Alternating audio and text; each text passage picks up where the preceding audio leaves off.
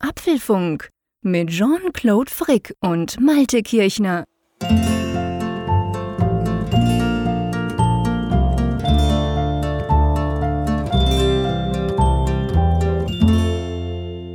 Folge 207 des Apfelfunk Podcasts, aufgenommen am Mittwoch, 29. Januar 2020. Und es ist wieder so ein Aktezeichen XY-Moment lieber Jean-Claude. Ich weiß nicht, kennst du noch diese, es gab ja immer so eine Zweiteilung. Es war mal diese Hauptsendung am Abend und Aha. dann gab es ja diese Spätausgabe, die dann immer so gegen elf kam. Wo dann ja, damals war ich noch nicht so ein wenig Schläfer wie heute, die habe ich immer verpasst. Ach so, ach so. Ja, ja ich kenne die auch eigentlich mehr aus Erzählungen und ich weiß nicht, einmal habe ich sie vielleicht gesehen, da war ich auch noch ein bisschen jünger. Und ähm, auf jeden Fall, worauf ich hinaus wollte, ist, das war immer so eine Situation, wo Edith Zimmermann dann immer weitergegeben hat an Konrad Töns nach Zürich. Gibt es denn schon erste Zuschauerreaktionen in dem Fall sowieso? Ah. Und da, da wollte ich jetzt einfach mal anknüpfen, nämlich an die Frage, gibt es schon erste Zuhörerreaktionen in dem Fall getönte Sonnenbrille? Ja, ja, es kam das eine oder andere, um das mal mit British Understatement zu sagen. es kam unglaublich viel. Wir werden am, am, gegen Ende der Sendung ja dann drauf zu, zu sprechen kommen. Ja, also es kam, es kam, war, ich glaube, ich glaube, man darf sagen, wir hatten schon lange, also schon monatelange, monatelang nicht mehr so viel Feedback auf irgendeine Aussage im Apfelfunk, oder? Ja, das stimmt. Das stimmt. Das war wirklich explosionsartig. Nun wäre es natürlich leicht gesagt, nach nur einem Monat im Jahr, wenn man sagt, das ist das Thema des Jahres. Also Nein, so weit möchte ich nicht gehen. So weit möchte ich auf keinen Fall gehen. Aber ähm, ich wurde doch eines Besseren belehrt und vor allem, was halt schon spannend ist, also das möchte ich gleich am Anfang von dieser Sendung, finde ich, passt eigentlich ganz schön. Das ist, finde ich, halt auch mal wieder so, das war so ein Beispiel, wir werden nachher dann drüber sprechen, aber es war so ein Beispiel für mich, die Qualität unserer Community. Ich meine, ihr kennt den Frick, ich habe, glaube ich, auch gesagt, Scheißbrille. Und da kam natürlich das ein oder andere Feedback, auch so im Sinn von, hey, das ist überhaupt keine Scheißbrille. Und dann, aber eben dann nicht so, hey, das ist keine Scheißbrille, du Idiot, du Trottel, was, was quatschst du denn wieder mal, du Idiot? Ja. Sondern einfach, super, erstens super nett und vor allem auch super ausführlich. Uns haben Optiker geschrieben, die uns genau erklärt haben, wie das eigentlich, also eigentlich mir ja, wie das alles zusammen funktioniert, wie das überhaupt geht, wo das gut ist, beim Skifahren zum Beispiel, wo das schlecht ist, beim Autofahren, da geht's nicht, wegen UV-Strahlung. Äh, also ich habe ganz, ganz viel Zeug gelernt und das finde ich halt großartig. Also quasi jeder eigentlich war anderer Meinung als ich. Keiner hat gesagt, ja, das ist eine Scheißbrille, braucht man nicht. Sondern alle haben geschrieben, ja, cool, spannend und hey, das habe ich schon lange und das gibt schon seit 50 Jahren. Aber total nett, total mhm. informativ. Und das finde ich einfach, das ist die Apfelfunk-Community. Das ist etwas extrem ich glaube, außergewöhnlich, darf man sagen. Gerade wer sich auf Twitter tummelt, stellt fest, dass genau das eigentlich überall fehlt, was wir hier offensichtlich haben selbst wenn ich mal Scheißbrille sage, oder? Ja, es ist ein extrem respektvoller Umgang miteinander. Und ich muss dir sagen, ich habe ja so in 207 Folgen auch so ein leichtes Bauchgefühl entwickelt für deine Eigenheiten, wenn du mal so richtig austeilst. Und das war so ein Moment, wo ich dann schon in der Sendung, als wir es aufgenommen dachte, oh, oh. ja. Ja, aber ist doch schön, solange das so funktioniert. Ich darf fluchen und ihr seid freundlich. Finde ich super. ja, ich glaube, ich glaub, es macht auch den Charme des Apfelfunks aus dass, dass wir immer wieder solche Situationen. Der korrekte Malte und der Wüterich im Süden, das passt schon. ja, war, war schön. Also auf jeden Fall auch wieder sehr interessantes Feedback zu der Sache und das führt uns dann auch, glaube ich, auch weiter, auch wenn es jetzt nicht jetzt originär mit Apple zu tun hat, aber wir lernen ja auch in allen Lebenslagen gerne weiter und dazu. Ja, absolut. Das ist eigentlich das Coole. Genau, klar, das ist jetzt kein, war jetzt kein direktes Apple-Thema, ja nur indirekt wegen Face ID. Aber das Spannende ist eben, das finde ich immer wieder interessant, dass wir, wir, wir haben eine Hörerschaft, die ist natürlich auch inzwischen gewachsen und groß, aber es gibt, glaube ich, für alles irgendwo einen Spezialisten, der mehr weiß als wir, oder? Ja, ja, ja, das, das Schöne ist auch, dass sich die Hörerschaft halt aus allen möglichen Berufssparten speist, wie ich immer wieder feststelle. Also wir haben ja wirklich schon ja. aus dem Bereich Automotive, ähm, wir hatten Einzelhandel, wir haben Kinderbetreuung, also ist alles dabei immer, wenn wir mal irgend so ein Thema streifen des Alltags, und das ist ja bei Apple-Produkten auch relativ leicht, und diese Produkte, man trägt sie den ganzen Tag, wie zum Beispiel AirPods, dann mit sich herum oder das iPhone, und das streift natürlich ja auch sehr viele Lebensbereiche. Oder eben Face ID mit der Frage mhm. der Erkennung und was ist, wenn du genau. Brillenträger bist. Also du bist immer ganz schnell bei solchen Sachen dabei.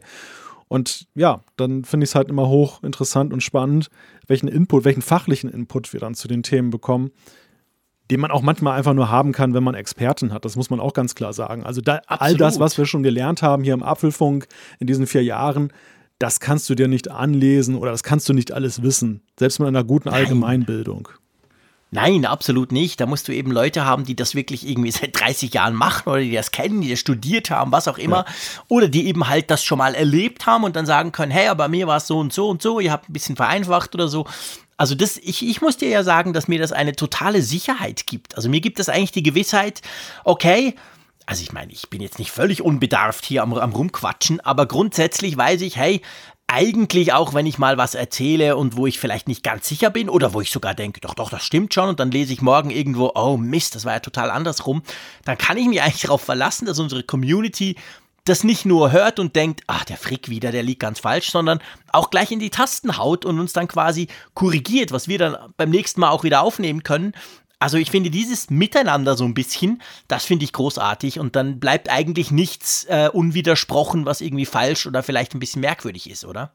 Ja, also manchmal habe ich ja Angst, dass irgendjemand mal fragt äh, oder sagt, ihr überstrapaziert das Thema Hörerschaft in eurer Sendung so ein bisschen. Im Sinne von, weil wir uns immer lobend darüber äußern und das immer so toll finden. Aber das hat eben auch viele Dimensionen. Stimmt, ihr seid alles Idioten. ja, das wäre das Bauchgefühl. Aber es, es, hat, es, hat, halt so viele, es hat halt so viele Dimensionen. Einerseits diesen fachlichen mhm. Aspekt, den wir gerade hatten.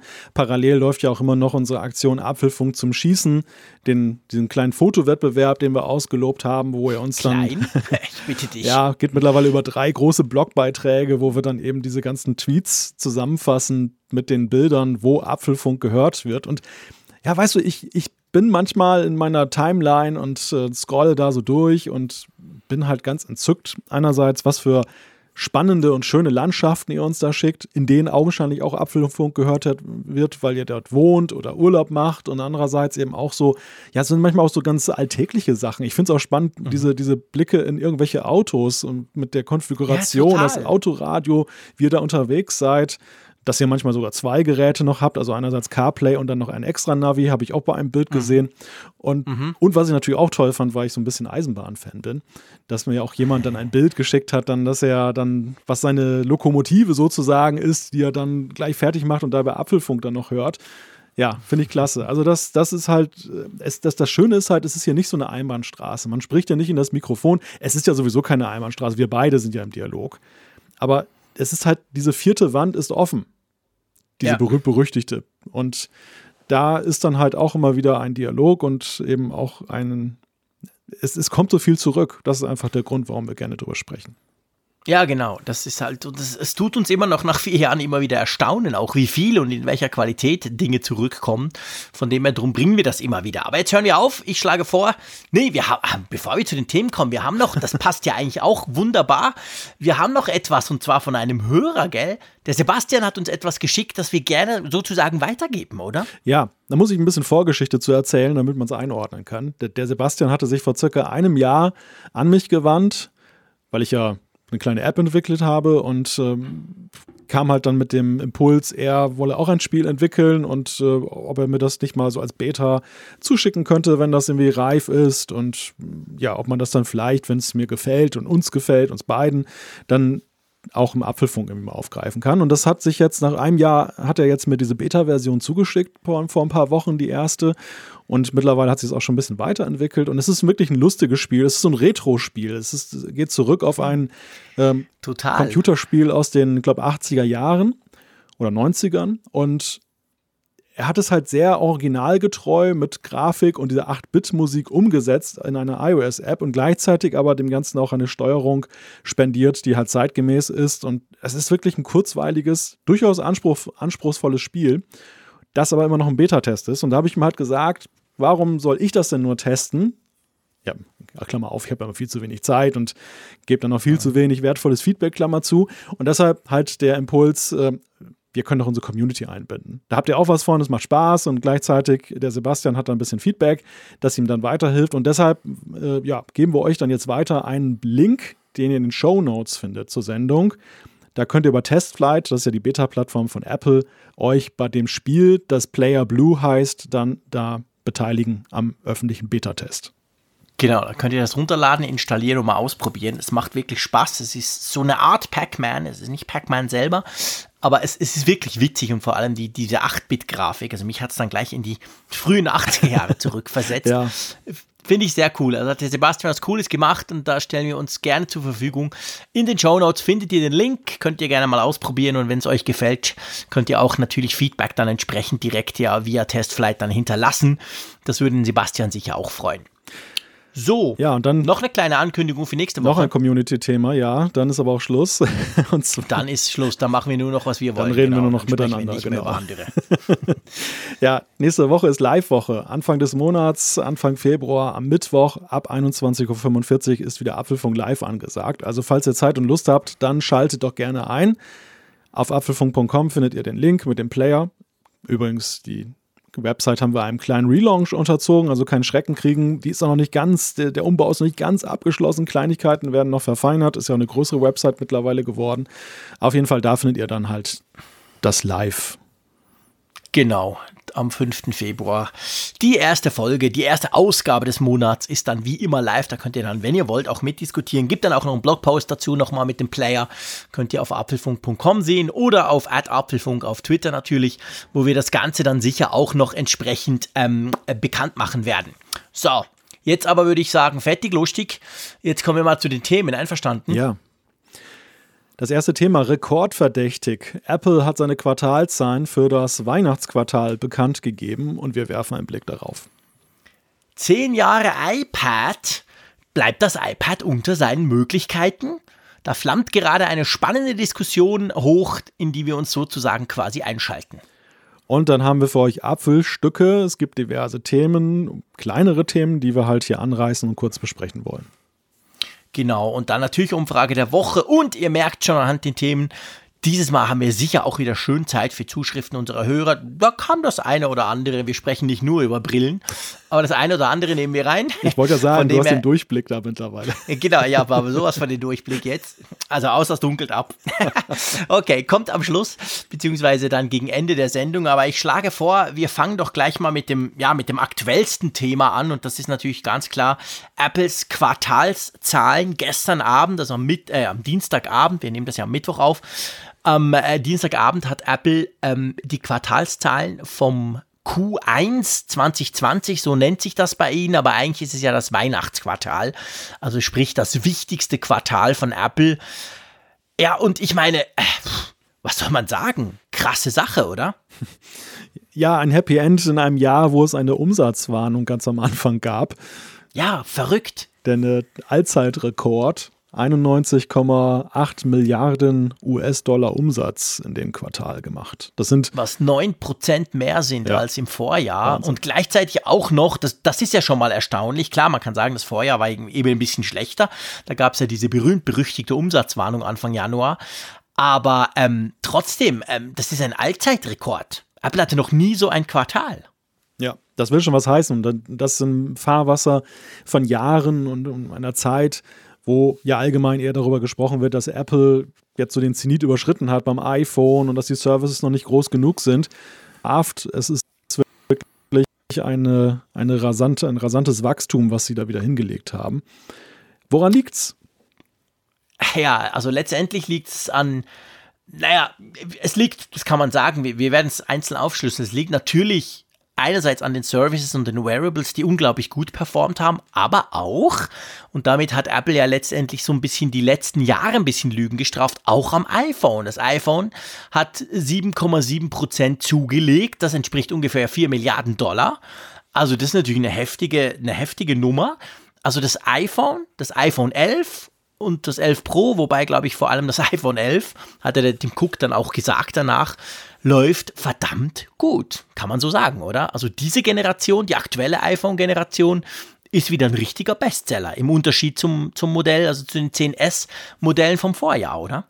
Ja, auf jeden Fall. Also das, das finde ich auch bemerkenswert. Und ich frage mich, oder ich habe mich gefragt, woran liegt es? Ich glaube, ein Schlüssel dazu ist sicherlich auch die Frage, das kann man auch den Zahlen und Äußerungen entnehmen, dass das China-Geschäft wieder besser angesprungen ist. Mhm. Also da haben sie wohl große Erfolge feiern können, jetzt gerade in der Weihnachtssaison.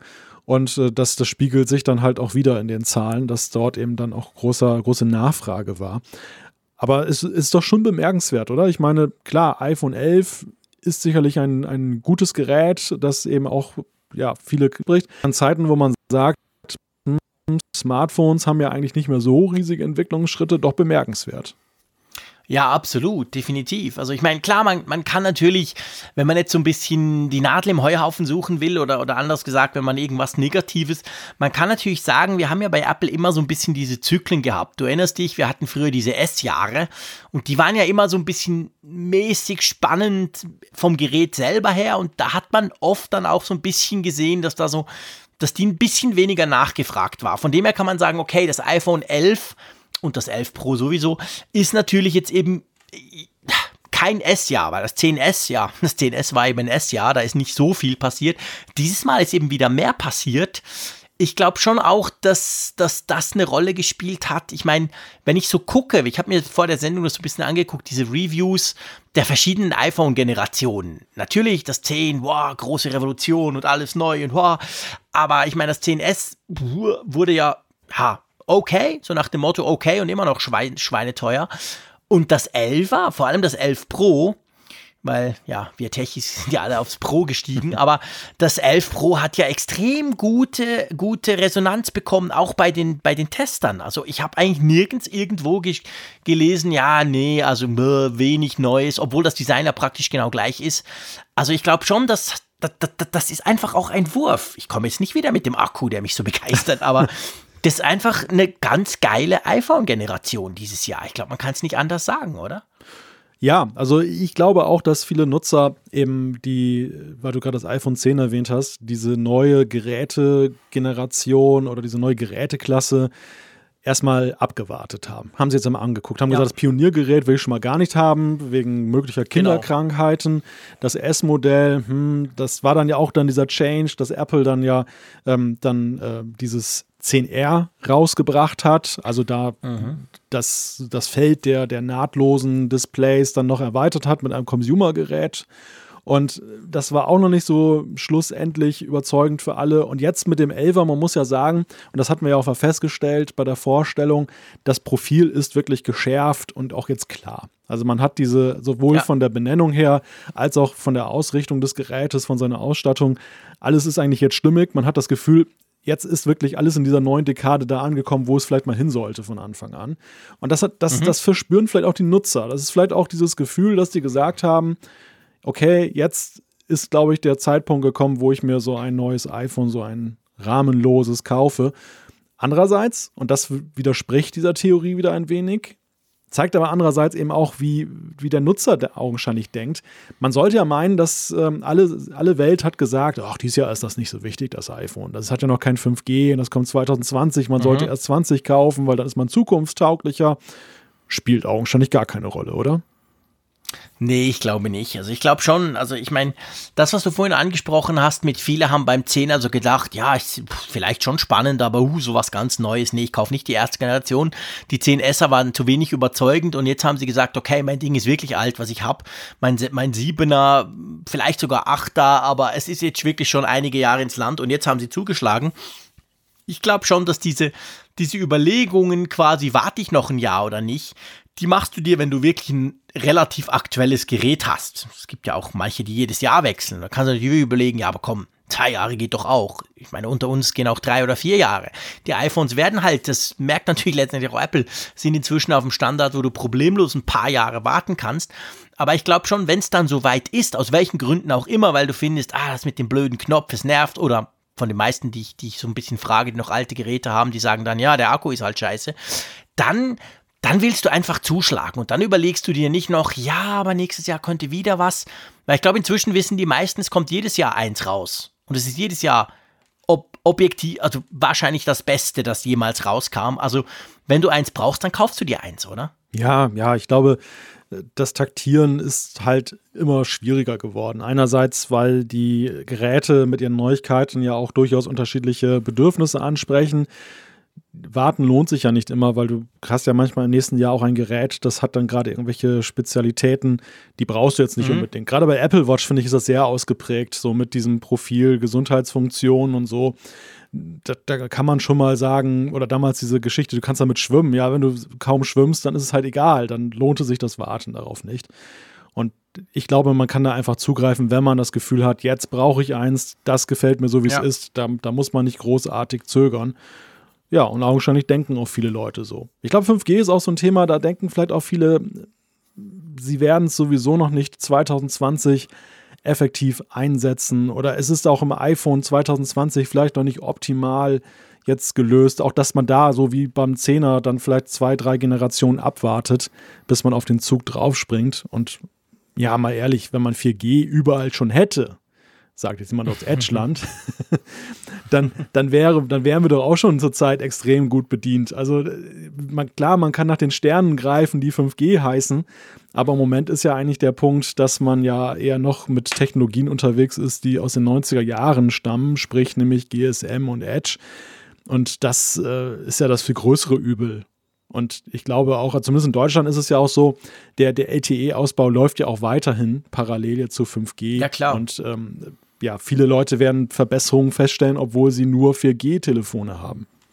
Ja, und ich glaube, also ich, es ist dann wieder der gleiche Punkt. Wenn du jetzt ein iPhone, angenommen, du hast ein iPhone 7 und du denkst, hey, aber jetzt langsam, boah, Mensch, der Akku und überhaupt und und die Kamera war halt auch schon blöd, sieht man im Dunkeln und so ähm, dann wartest du doch nicht aufs 5G, weil, weil, ja eben, wie du es gesagt hast, erstens hast du es wahrscheinlich ziemlich sicher bei dir dann nicht und zweitens auf der anderen Seite ist es ja dann tatsächlich so, dass du auch damit rechnest, 5G wird teurer, schon nur auf der Abo-Seite irgendwas schlagen die sicher drauf, also ich glaube schon, 5G ist im Moment noch überhaupt kein Thema. Das ist dann, das kann dann nächstes Jahr ein Thema sein, wenn du dir überlegst, kaufe ich mir jetzt, falls es das geben sollte, ein nicht 5G iPhone oder ein 5G iPhone, vielleicht, wenn sie dann da sind und du wechseln willst. Aber jetzt quasi zu warten im Sinn von, nee, ich warte noch ein Jahr und nehme dann 5G mit, das machst du eigentlich nur, wenn du ein einigermaßen aktuelles, vielleicht eben schon Face-ID-fähiges iPhone hast. Aber sonst, sonst ist dir das völlig Wumpe und da guckst du halt. Was sagst du zum iPhone 11, mein Lieber? Also der Tim Cook selber hat ja auch gesagt, bestverkauftes iPhone ist das iPhone 11 im letzten Quartal. Ja, ich denke, das war mehr oder weniger erwartbar, oder? Also ich hatte den Eindruck, der, ja. der Tenor zum iPhone 11 sowohl in der Kritik als auch so in, in, dem, was hier und da durchsickerte, was bei den Verkäufen gut geht, deutete ja schon sehr klar darauf hin, dass das iPhone 11 eben extrem gut läuft für Apple. Und augenscheinlich, also ich würde jetzt mal behaupten, von diesem plus 7,7 Prozent mehr Umsatz äh, spielt das iPhone 11 auch eine ganz große Rolle. Die, die, ja, die, größ, die größere von allen dreien, die da sind. Ja, ja, da bin ich, bin ich absolut überzeugt davon. Und ich muss auch sagen, also wir haben uns ja letztes Jahr schön, schön gezopft ums iPhone 10R rum. Ich war ja mit ziemlich schnell recht begeistert davon, einfach weil es auch viel günstiger war. Und du fandst ja so, nee, nee, komische Sache. Aber ich muss wirklich sagen, also dieses Jahr fällt es mir noch viel einfacher. Also dieses Jahr eigentlich, ich werde ja viel gefragt, was soll ich mir für ein iPhone holen? Und ganz ehrlich gesagt, ich empfehle eigentlich immer das 11er. Das 10R könnte man auch empfehlen, wenn man so sagen, das ist nach dem Motto, ja, ich will nicht so viel Geld aus, noch ein bisschen weniger Geld ausgeben. Aber meistens ist dann schon so, ja, ich will schon was ganz Aktuelles möglichst, behalte es dann jahrelang. Ich empfehle eigentlich immer das 11er. Ich empfehle nie das 11 Pro, muss ich dir ganz ehrlich sagen. Preis-Leistung, top. Ja, ja, ich meine, iPhones äh, und Smartphones im Allgemeinen sind heute so performant, dass es wirklich keine Veranlassung für den Durchschnittsnutzer mehr gibt, immer das absolute Topmodell haben zu müssen. Es sei denn, es, ist, es steckt was drin, was er wirklich ganz dringend benötigt oder wo er sagt, das wollte er immer schon mal haben. Wir zum Beispiel, was weiß ich. Mhm. Der Night Mode, jetzt im Besonderen. Wobei, den hat das iPhone 11 ja auch, nicht wahr? Ja, klar. Ja. ja du, du, hast alles. Ich meine, du hast diese zweifach Die dritte Linse halt, nicht. ne? Die dritte Linse genau, ist der genau. Unterschied. Dir fehlt quasi ja. eine Linse. Aber eben eigentlich, ich sag's mal ganz böse, die, die sowieso weniger wichtig ist. Ähm, nämlich die, der, der, zweifach optische Zoom, den ich, den ich nach wie vor liebe. Aber tatsächlich, inzwischen muss ich sagen, hätte ich auch lieber das Weitwinkel statt den Zweifach, wenn ich nur aus zwei wählen könnte und wenn ich jetzt nicht ein Pro, ein iPhone 11 Pro hätte. Also, das ist schon, ist schon erstaunlich und alles andere ist eigentlich top. Ähm, die Akkulaufzeit ist fantastisch. Du hast eigentlich alles, was du brauchst und es ist halt deutlich günstiger. Also es wundert mich tatsächlich nicht, dass sich dieses Gerät am besten verkauft hat im letzten Quartal bei Apple. Ja. Also bei den iPhones, sagen wir es mal so. Lass uns zum, zu einem Punkt kommen, der ja wirklich, also ich meine, der geht schon länger durch die Decke, aber dieses Mal haben sie noch den Boost gezündet, quasi der Rakete. Hm. Wearables plus 37 Prozent, 10 Milliarden Dollar Umsatz. Hm. Boah, sind das nur Apple Watches? auch, auch. Also die, die Apple Watches äh, profitieren wohl sehr stark davon, hörte man laut Analysten, dass die Series 3 mittlerweile so günstig ist. Dass da sehr viele, mhm. das ist wohl ganz witzig, die Series 3 ist, soll wohl tatsächlich gewisse Lieferengpässe haben. Und Apple ähm, produziert wie wild, um, um diese dann auszugleichen. Man, das ist ja eigentlich ungewöhnlich bei einem älteren Produkt dass, ja. dass das jetzt nochmal in Lieferengpässe gerät. Aber ich glaube, der Preis ist einfach der Punkt. Das ist so günstig, also ein so ein günstiger Einstieg in eine, eine neue Apple Watch zu bekommen.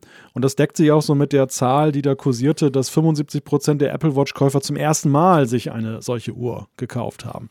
Das hat, glaube ich, was damit zu tun, dass, dass die, die digitale Uhr halt populärer wird. Ja, also Leute sehen es bei anderen und wollen es vielleicht auch haben. Der Alltag wird immer digitaler. Man sieht die Vorteile eher als noch vor einigen Jahren.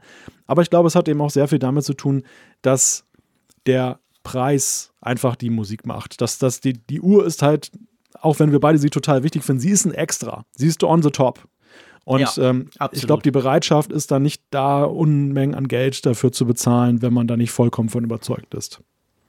Ja, ich meine, das ist halt auch noch was, das mag uns Geeks jetzt vielleicht nicht mehr ganz so vorkommen, aber es ist halt noch was Neues, dieses Smartwatch-Zeug. Machen wir uns nichts vor. Also die allermeisten, äh, entweder haben sie eine normale Uhr und sagen, ja, was brauche ich denn mehr als die Uhrzeit? Oder sie haben gar keine Uhr. Ich behaupte, das ist wahrscheinlich die Mehrheit, die einfach immer auf ihr Smartphone guckt, wenn sie eine Uhr haben wollen. Die musst du erstmal überzeugen, sich wieder was ans Armband zu schnallen. Das ging mir selber ja auch so.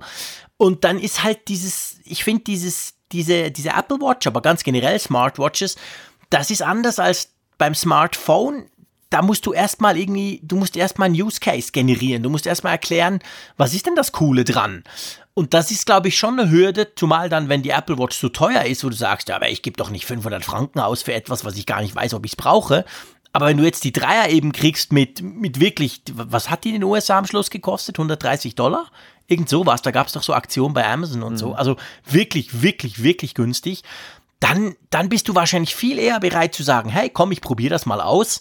Und wir beide wissen, die Apple Watches finden die, wir finden die ja großartig. Also ist natürlich die Chance recht groß, dass du das Ding dann behältst und findest, hey, das ist ja wirklich praktisch im Alltag und dann irgendwann mal eine, eine neue kaufst, eine, eine, bessere, oder? Ja, klar, ich glaube auch, das ist so eine Einstiegsdroge und das ähm, hat Apple dann noch ganz schlau gemacht. 229 Euro kostet ja die 38 mm Variante mit GPS hier im deutschen Apple Store. Guck, ich gucke mhm. gerade mal so ein bisschen, ob ich hier irgendwie auch was sehe, was die Lieferzeit angeht. Ja, gute Idee. Aber das verrät er mir gerade nicht hier. Also okay, ich kann dann nachher auch mal noch gucken. Vielleicht hier auf dem iPhone im Apple Store. Aber auf jeden Fall, das ist, ich quassel, quassel mal noch ein bisschen weiter, während der, während der Malte sucht. Das ist auf jeden Fall gigantisch. Also die Wearables laufen super gut. Da gehören aber, muss man auch sagen, fairerweise natürlich auch die AirPods dazu. Und auch die AirPods Pro, hat ja Apple gesagt, äh, am Conference Call gestern, laufen super gut. So gut sogar, dass es Lieferengpässe gab, gerade über Weihnachten. Wir haben das ja auch thematisiert gehabt. Es war ja schon ziemlich weit vor Weihnachten. Ich glaube, da war ich noch nicht mal in China. Da haben wir schon gesehen, wenn du sie damals hättest bestellen wollen, so glaube ich um den siebten rum, hättest du sie an Weihnachten schon nicht mehr gekriegt. Also da hat Apple jetzt gestern quasi zugeben müssen, dass es tatsächlich Probleme gab mit den AirPods Pro. Also die spielen ja in diese 10 Milliarden Dollar Umsatz auch rein, gell? Die spielen da auch mit dran. Ich habe gerade mal nachgeguckt jetzt, also Lieferzeit ist momentan sehr gut. Man kriegt sie dann wirklich jetzt dann zwei Tage später. Das heißt, den ah. Engpass hat man bei der Series 3 augenscheinlich aus der Welt geschafft. Ja. Okay. Aber also ich habe hab es auch im eigenen familiären Kontext erlebt. Es, es gibt ja immer so unterschiedliche Entwicklungen, wenn neue Geräte in das Leben der Menschen treten, wie die angenommen werden. Beim iPad zum Beispiel mhm. war es so, dass das fand ich, sehr schnell verfangen hat. Dieser Gedanke, auf der Couch hat man irgendwie jetzt noch so ein Tablet in der Hand und kann da mal eben was da sich angucken im Webbrowser oder eben, als das Streaming kam, ähm, dann eben auch dann entsprechend äh, oder Mediatheken sich irgendwie einen Film angucken oder eine Serie. Wohingegen mhm. bei der Apple Watch war es schon ein längerer Gang, fand ich Man, also es wurde sehr skeptisch definitiv. beäugt, so nach dem, ach, der Geek wieder, jetzt guckt man noch auf die Uhr, jetzt ist ein Display nicht genug und das, das wurde eher belächelt am Anfang und ich hatte auch so meine Zweifel am Anfang, ob denn die Apple Watch tatsächlich so aus dieser Nische rauskommt, ne? Weißt du, dieses Ja. das ohnehin schon Smartphone-Verrückten, der halt nicht genug kriegen kann. Und man kann aber wirklich so sehen, und ich bemerke das auch so im Bekanntenkreis, ähm, wer heute so eine digitale Uhr trägt, dass das halt jetzt immer mehr Menschen erreicht, von denen man das so vor ein paar Jahren noch gar nicht erwartet hätte, die, die Ja. eben nicht verdächtig sind, jetzt in aus der Geek- oder Nerd-Ecke zu kommen. Und also die, die Apple Watch braucht tatsächlich Zeit. Ich glaube, es hat, wie du sagst, auch mit der Entwicklung zu tun. Es hat mit dem Funktionsumfang zu tun. Es hat sich auch sehr viel genug getan zwischenzeitlich. Aber ich glaube einfach, es ist auch so ein Device, was nicht jetzt wie das iPad im ersten Moment gleich so ja, total überzeugt, wo wirklich mehr Ja. drüber nachgedacht wird. Ja, ich glaube, es erschließt sich einfach am Anfang nicht komplett. Ich meine, seien wir ehrlich, das, das Smartphone ist schon lange ein No-Brainer, muss man haben, Punkt, Ende, Banane. Aber, aber bei so einer Smartwatch, ich, ich merke das selber immer wieder, ich werde darauf angesprochen, hey, was kann denn die? Kann die mehr als Schritte zählen? Und dann ist oftmals so gleich die nächste Frage, aber so einen Schrittzähler kaufe ich mir doch von Xiaomi für drei Euro irgendwie äh, zu den POM-Chips dazu oder so. Also die, zu erklären, ja, okay, die ist viel teurer, aber hey, die kann auch mehr und hier und da und so. Das braucht so ein bisschen und ich glaube, das ist genau der Punkt. Also dadurch, aber ich meine eben, der Umsatz, die, die krasse Wachstumsrate zeigt ja, die Leute sind bereit, diesen Schritt zu gehen. Die Leute finden das spannend. Die Uhren verkaufen sich gut. Die AirPods müssen wir nicht mehr darüber diskutieren, haben wir oft genug gesagt, wie unglaublich gut die sind, auch wie viel besser als die Konkurrenz. Also, das ist schon die Wearables-Sektion, die wird immer wichtiger. Ich meine, hey, die macht mehr Umsatz als der Mac. Ja, Wahnsinn. Mal so einfach so, oder? AirPods, AirPods Pro übrigens Lieferzeit Ende Februar aktuell. Also die sind, Boah, die sind wirklich noch okay. im Hintertreffen. Krass. Während die normalen Ja. AirPods ähm, sind halt jetzt dann auch sofort verfügbar. Also da zeigt sich Ja. doch der krasse Unterschied und die riesige Nachfrage, die jetzt auch Mhm. über Weihnachten hinweg gerollt ist. Mir fällt auch auf, mein Lieber, mir fällt auf bei den AirPods Pro, ich laufe ja immer mit denen rum, mir fällt jetzt gerade in dieser Woche, ist mir aufgefallen, habe ich ein paar Mal Leute mit AirPods Pro gesehen. Und bisher war es tatsächlich eher so, ich meine, AirPods habe ich schon oft gesagt, hier in der Schweiz gefühlt jeder hat, hat die in den Ohren, jedenfalls auf den Zugstrecken, wo ich so unterwegs bin. Aber AirPods Pro habe ich bis jetzt wirklich sehr selten gesehen. Und jetzt gerade diese Woche ist mir ein paar Mal jemand begegnet, wo ich so dachte, hey, der hat auch die Pros. Hm. Also es fängt langsam an. Ja, ich glaube, die brauchen auch Zeit, weil der Preis tatsächlich viele erstmal abschreckt. Klar. Eine Bekannte von mir, die hatte auch kürzlich so eine Kaufberatung von mir abgefragt in Sachen AirPods. Und eigentlich wollte sie von mir hören, kauf die günstigen, was ich auch ge geraten habe, als sie sagte, dass das andere so teuer ist. Habe ich gesagt, gut, für Ja. den Einstieg, die, die AirPods sind ja nicht schlecht, die normalen, sondern die, sie sind halt, wie sie sind. Und die anderen haben halt noch die Geräuschunterdrückung und äh, sitzen halt, je nachdem, wie die Ohren beschaffen sind, ein bisschen besser. Und naja, die hat sie dann halt auch gekauft, die günstigen, und die fielen sofort dann raus. Sie hatte überhaupt gar keine AirPod, AirPods-kompatiblen Ohren und dann hat sie dann doch Oh. die teureren gekauft und dann hat sie mir geschrieben, warum hast du mir nicht von vornherein dazu geraten? Echt? ja, es war, war schon fast vorwurfsvoll, aber äh, ja, das, das Preisargument hat aber tatsächlich ja im ersten Moment sie völlig abgeschreckt. Und als sie dann Ja. aber die, die qualitativ sah, hat das wohl so gezündet, dass, dass das eben gar keine Rolle mehr spielte. Dann. Und ich glaube, das, Ja. das ist auch so der Punkt. Also, dass die, die AirPods Pro sind im ersten Moment, glaube ich, und wir haben das ja auch im Feedback gespürt, sind Schrecken ab. Ne? Es ist halt schon, Ja. ist schon eine Hausnummer, 300, knapp 300 Euro für Kopfhörer auszugeben. Aber Ja, ja, augenscheinlich das, das Erlebnis, ich, ich sehe es so, du siehst es so. Äh, die Bekannte hat es mir jetzt auch gespielt, en, entschädigt allerdings auch Ja. dafür, für diesen Preis. Ja, absolut, definitiv. Aber die zählen da eben auch rein. Ja. Also von dem her kann man sagen, Apple hat gerade in der Wearables-Schiene oder in der Wearables-Sparte haben sie heiße Eisen im Feuer, ganz klar, mit der Apple Watch und den AirPods, oder? Ja, ich habe eine Einschätzung gelesen in einem amerikanischen Newsletter, wo dann die, die Rede davon war, Apple ist äh, Königin und, und König äh, im Wearables-Markt. Das, Ja. das fand ich so eine schöne, ja so eine schöne so. Bezeichnung, denn, denn Mhm. es zeigt sich auch, äh, es gibt nicht wirklich eine Nummer zwei. Das gibt irgendwie eine, irgendwann kommt mal eine Nummer drei und eine Nummer vier und eine Nummer fünf. Aber Apple ja. ist wirklich so dominant in dem Segment momentan unterwegs und das betrifft sowohl das Kopfhörersegment, finde ich, wenngleich der Wettbewerb dort ja mal stärker wird und auch mal mehr auf den Markt drängen, die auch gute Produkte haben, aber vor allem im, im Watch-Segment, da sind sie wirklich ja mehr oder weniger konkurrenzlos unterwegs, finde ich zumindest. Absolut. Ah, absolut. Also Smartwatch, wenn du wirklich eine Smartwatch, die ein bisschen was kann möchtest, ich teste ja immer wieder andere. Und, und ich bin, ich bin wirklich, ich sag's ganz ehrlich, egal ob Huawei, Samsung oder wie sie auch alle heißen, ich, ich bin zwischendurch immer wieder entsetzt, was da fehlt oder was da nicht geht oder was da nur saumäßig kompliziert geht. Und wenn du dir das anguckst, dann musst du ganz klar sagen, ja, und das ist ja auch eben in den Verkäufen so. Es ist ja nicht nur so, dass die Geeks das finden, sondern Otto Normalnutzer, wenn er eine Smartwatch kauft, kauft massiv mehr Apple Watches als eben andere Smartwatches. Also das ist schon, das ist schon eine krasse Nummer. Ich habe vorhin vom Mac gesprochen. Ich würde ganz gern den gleich als nächstes nehmen, wenn du einverstanden bist. Ja. Also, wir haben gesagt, Wearables 10 Milliarden Umsatz, der Mac 7,1 Milliarden Umsatz minus 3,5 Prozent, finde ich, ähm, also alle haben gesagt, kein Einbruch oder so, einfach so eine Bess oder, oder ich habe mich dann gefragt, ich meine, wenn ich gucke, wie viele MacBooks rauskamen, also gerade, ich meine, klar, beim iMac ist nichts passiert, der, der Mac Pro, der, der ist ja, der, der zählt da nicht mehr rein, der war vielleicht noch zwei Wochen auf dem Markt. Mhm. Aber, ähm, also ich meine, im, im MacBook-Lineup ist ja wirklich viel passiert ich meine jetzt nicht nur das MacBook Pro 16, das hat wahrscheinlich auch nicht reingezählt, weil es ja auch erst seit Mitte, Ende September auf dem Markt, das, das spielt da keine Rolle mehr. Aber ist schon noch erstaunlich. Ich meine, im Sommer gab es Refreshes, im Frühling gab es Refreshes. Also die MacBook Pros wurden ja und das MacBook Air immer wieder so ein bisschen aktualisiert. Aber so richtig, ja, ich sag mal, so richtig wachsen kann das Mac-Business nicht, oder? Ja, also in, positiv, in positiver Hinsicht oder die positive Deutung für Apple könnte allenfalls sein, dass die Käufer sich in Zurückhaltung geübt haben, weil dieses Tastaturenthema bei den MacBooks immer noch über Apple schwebte.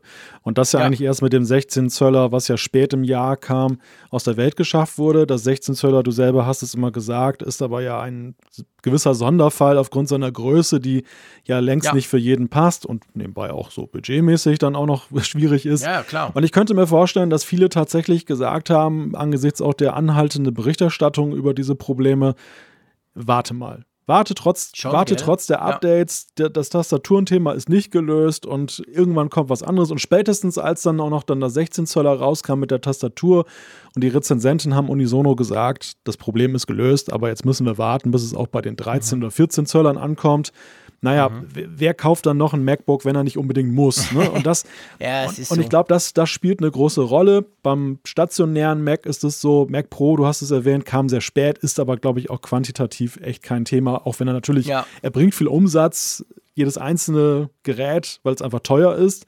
Aber trotzdem ja, sind die Stückzahlen. Es ist doch begrenzt, wie viele Leute so ein Teil kaufen, klar. Im iMac muss man sagen, ja, was hat, was hat sich beim iMac getan? Nicht wirklich etwas. Ja, eben nichts. Das ist ja genau der Punkt. Also klar wurde der im Frühling refreshed, da ist ganz viel neue Hardware drin. Der Frühlings-iMac mit dem i9 und so ist natürlich ist eine Rakete, das liest man immer wieder. Aber ich sag jetzt mal, wenn du guckst, hey, ich will einen neuen, ja, ich will mal einen iMac, finde ich cool, dann guckst du, Moment, der sah schon vor zehn Jahren so aus, der, der hat sich ja gar nicht verändert, ist denn der neue oder? Also da eben, wir haben es ja schon mal besprochen im, im großen Jahresausblick, dass man da schon mal was machen muss. Also von dem her, Wobei eben, es ist immer so bei Apple, sie verkaufen unverhältnismäßig mehr Notebooks, also portable Macs als stationäre. Das war schon immer so bei ihnen. Also von dem her gesehen, kannst du sagen, ja gut, so eine große Rolle spielt es gar nicht, aber ja, da müsste halt in der Richtung müsste auch was gehen, schon nur als Statement zum sagen, hey, der stationäre Mac ist uns durchaus auch wichtig, guck mal, was wir hier für einen schicken neuen iMac haben. Ja, wir sollten auf jeden Fall aber den Blick in den nächsten Quartalen nochmal auf das Thema richten, denn ich denke, mhm. ähm, oder abwarten erstmal jetzt, dass dann auch bei kleineren MacBooks dann eine die neue Tastatur eingeführt wird. Aber wenn sie da ist, dann müssen wir halt genau hingucken, wie entwickelt sich dann der Verkauf. Und wenn der dann wieder ja. anzieht, dann kann man sagen, dann war es tatsächlich Zurückhaltung das wegen war's. der Tastatur. Wenn nicht, dann glaube ich, müssen wir schon eher mal über eine allgemeine Krise des Desktop-Computers sprechen. Und die, genau. die Frage, ich meine, der Mac ist ja immer schon in den letzten Jahren, trotz aller Erfolge von Apple, ein kleines Sorgenkind geblieben. Zuwächse gab mhm. es allenfalls so im kleinen einstelligen Bereich. Stagnation war schon top und ansonsten muss man sagen, aber das, da können die PC-Hersteller noch ein viel lauteres Lied von singen. Ähm, ist halt da ist halt Rückgang angesagt. Ne? Das, das war durch Absolut. die Tablets ein wenig befeuert. Ich glaube aber in vielen Haushalten ist es auch so, dass, und das klingt jetzt absurd vielleicht, aber dass das Smartphone tatsächlich auch ein Killer ist. Natürlich, absolut. Also ich meine, ich habe es schon ein paar Mal hier im Apfelfunk erwähnt, nimm mal meine Frau.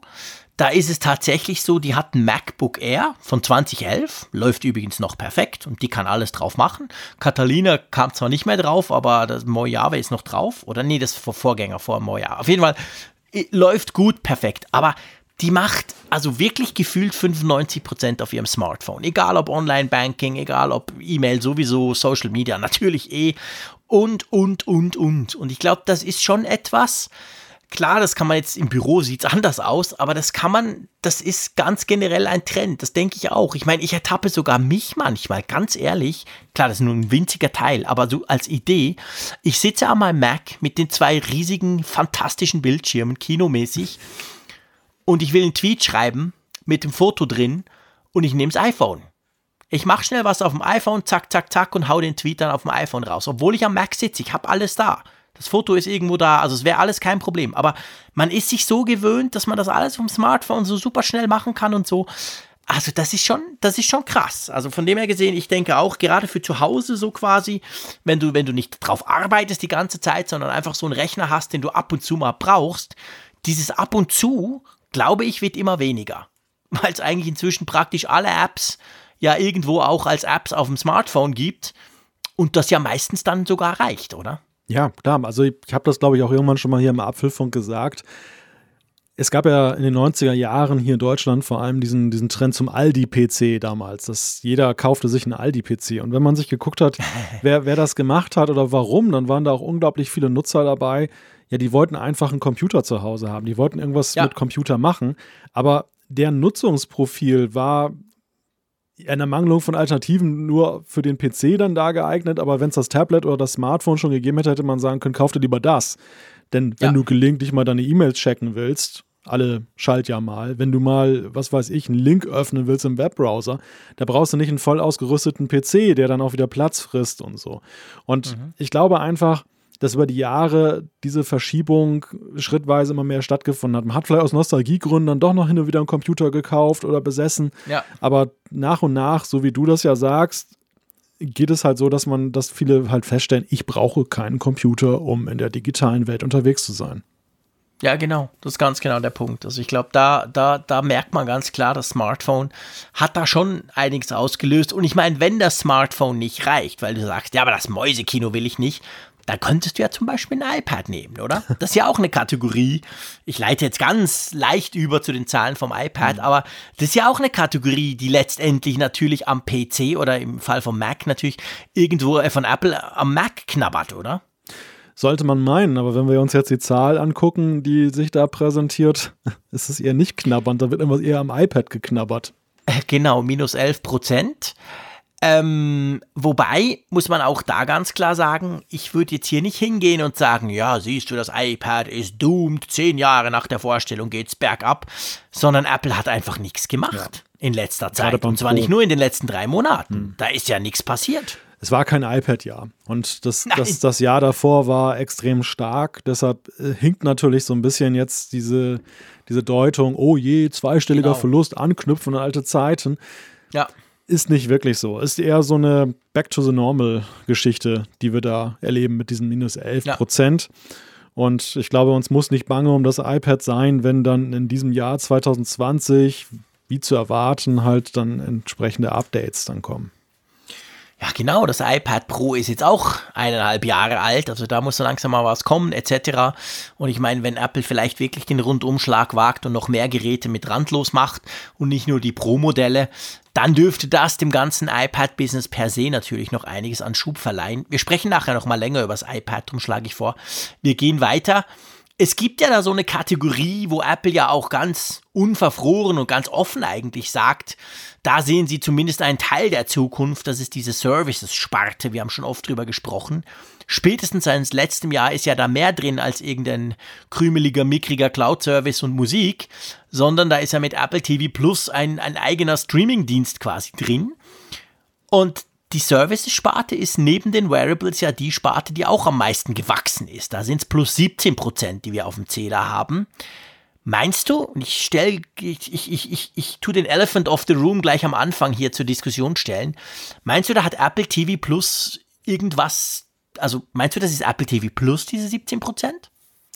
Glaube ich nicht, weil Apple TV Plus ist noch nicht kassenwirksam dass sehr viele sind ja auf diesen Dienst jetzt draufgesprungen, weil sie ein Gerät gekauft haben und haben das Jahr kostenlos geschenkt bekommen, so wie wir beide jetzt zum Beispiel auch. Mhm. Das heißt, ähm, die, diese Nutzer werden dann erst kassenwirksam, die sind halt registrierte Nutzer, ja, aktive Nutzer, was ja für Apple auch schon mal schön ist, aber die werden erst kassenwirksam, wenn halt die Kostenlosphase vorbei ist. Zumal ja. auch erst ab 1. November, das ist ja noch nicht mehr so viel vom Jahr. Klar, es sind Quartalzahlen, aber das sind ja nun auch, auch mit 5 Euro im Monat auch nicht so horrend hohe Einnahmen, die man damit generiert. Also die Services, die sind, die sind, glaube ich, schon eher bei den bisherigen Disziplinen gewachsen. Mhm. Und allen voran soll da wohl auch Apple Pay einen guten Beitrag noch geleistet haben zum Plus.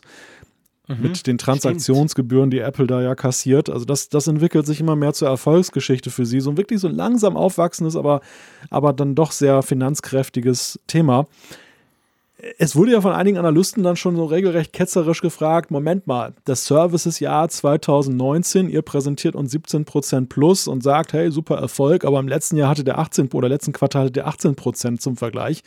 Also eigentlich, äh, einige haben da sogar eher noch mehr erwartet als dann eben diese durchaus mhm. ja stattliche Zahl. Ja, ja, ja, das stimmt, klar.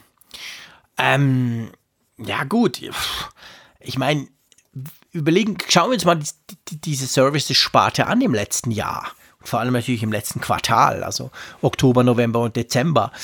Ähm, was außer, äh, klar, Apple TV Plus ist im November gestartet, also mittendrin.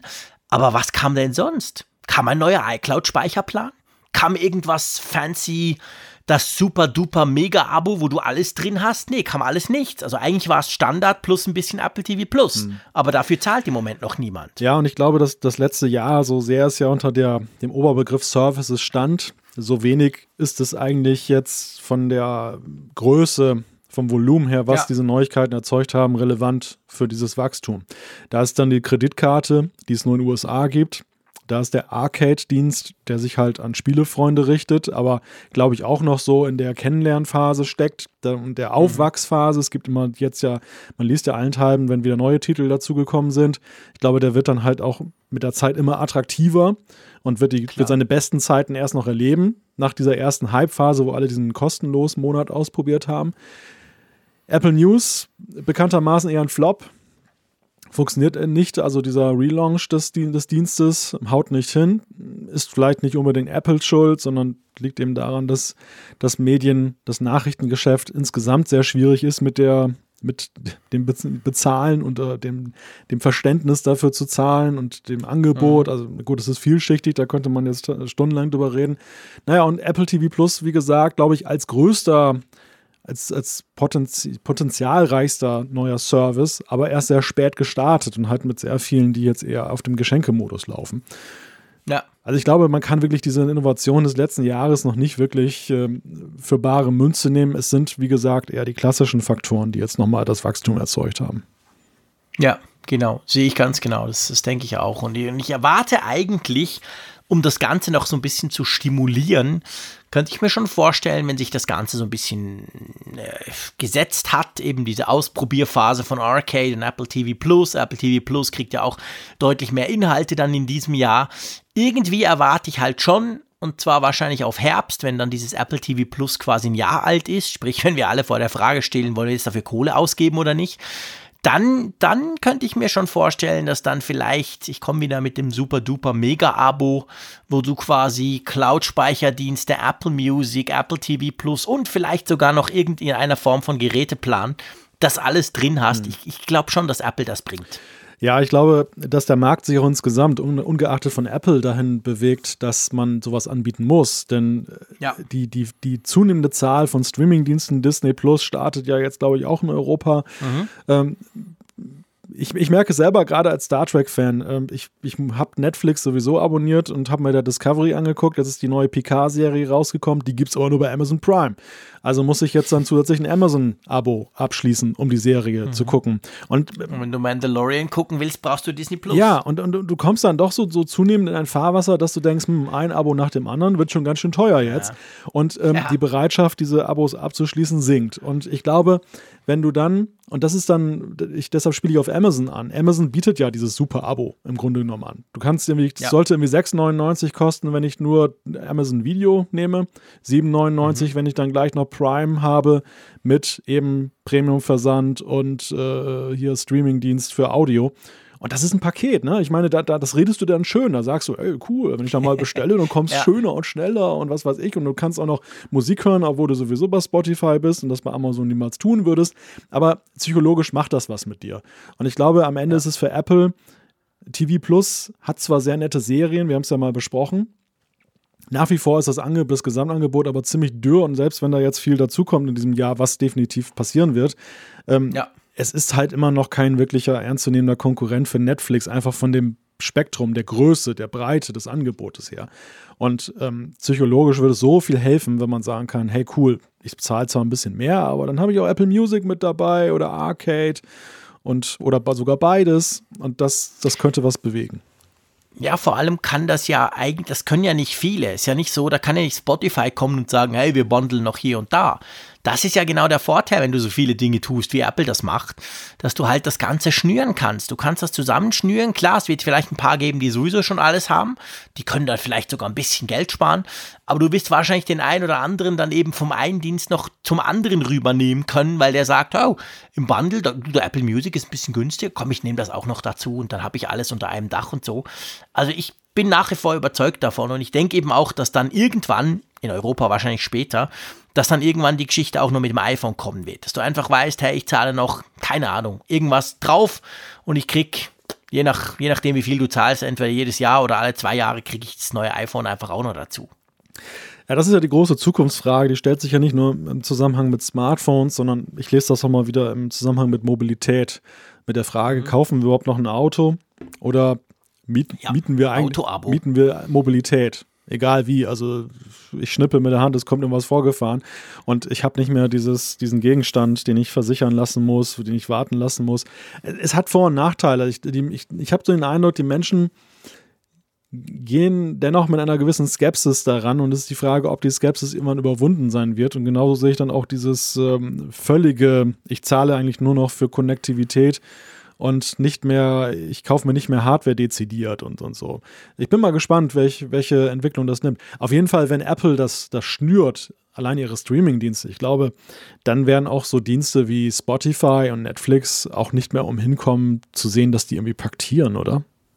Ja, absolut. Dann haben sie natürlich ein Riesenproblem. Das, das, das, das ist so, also definitiv, weil eben genau die können das nicht. Die können nicht die Services mit Hardware bundeln. Apple kann das ganz hervorragend machen.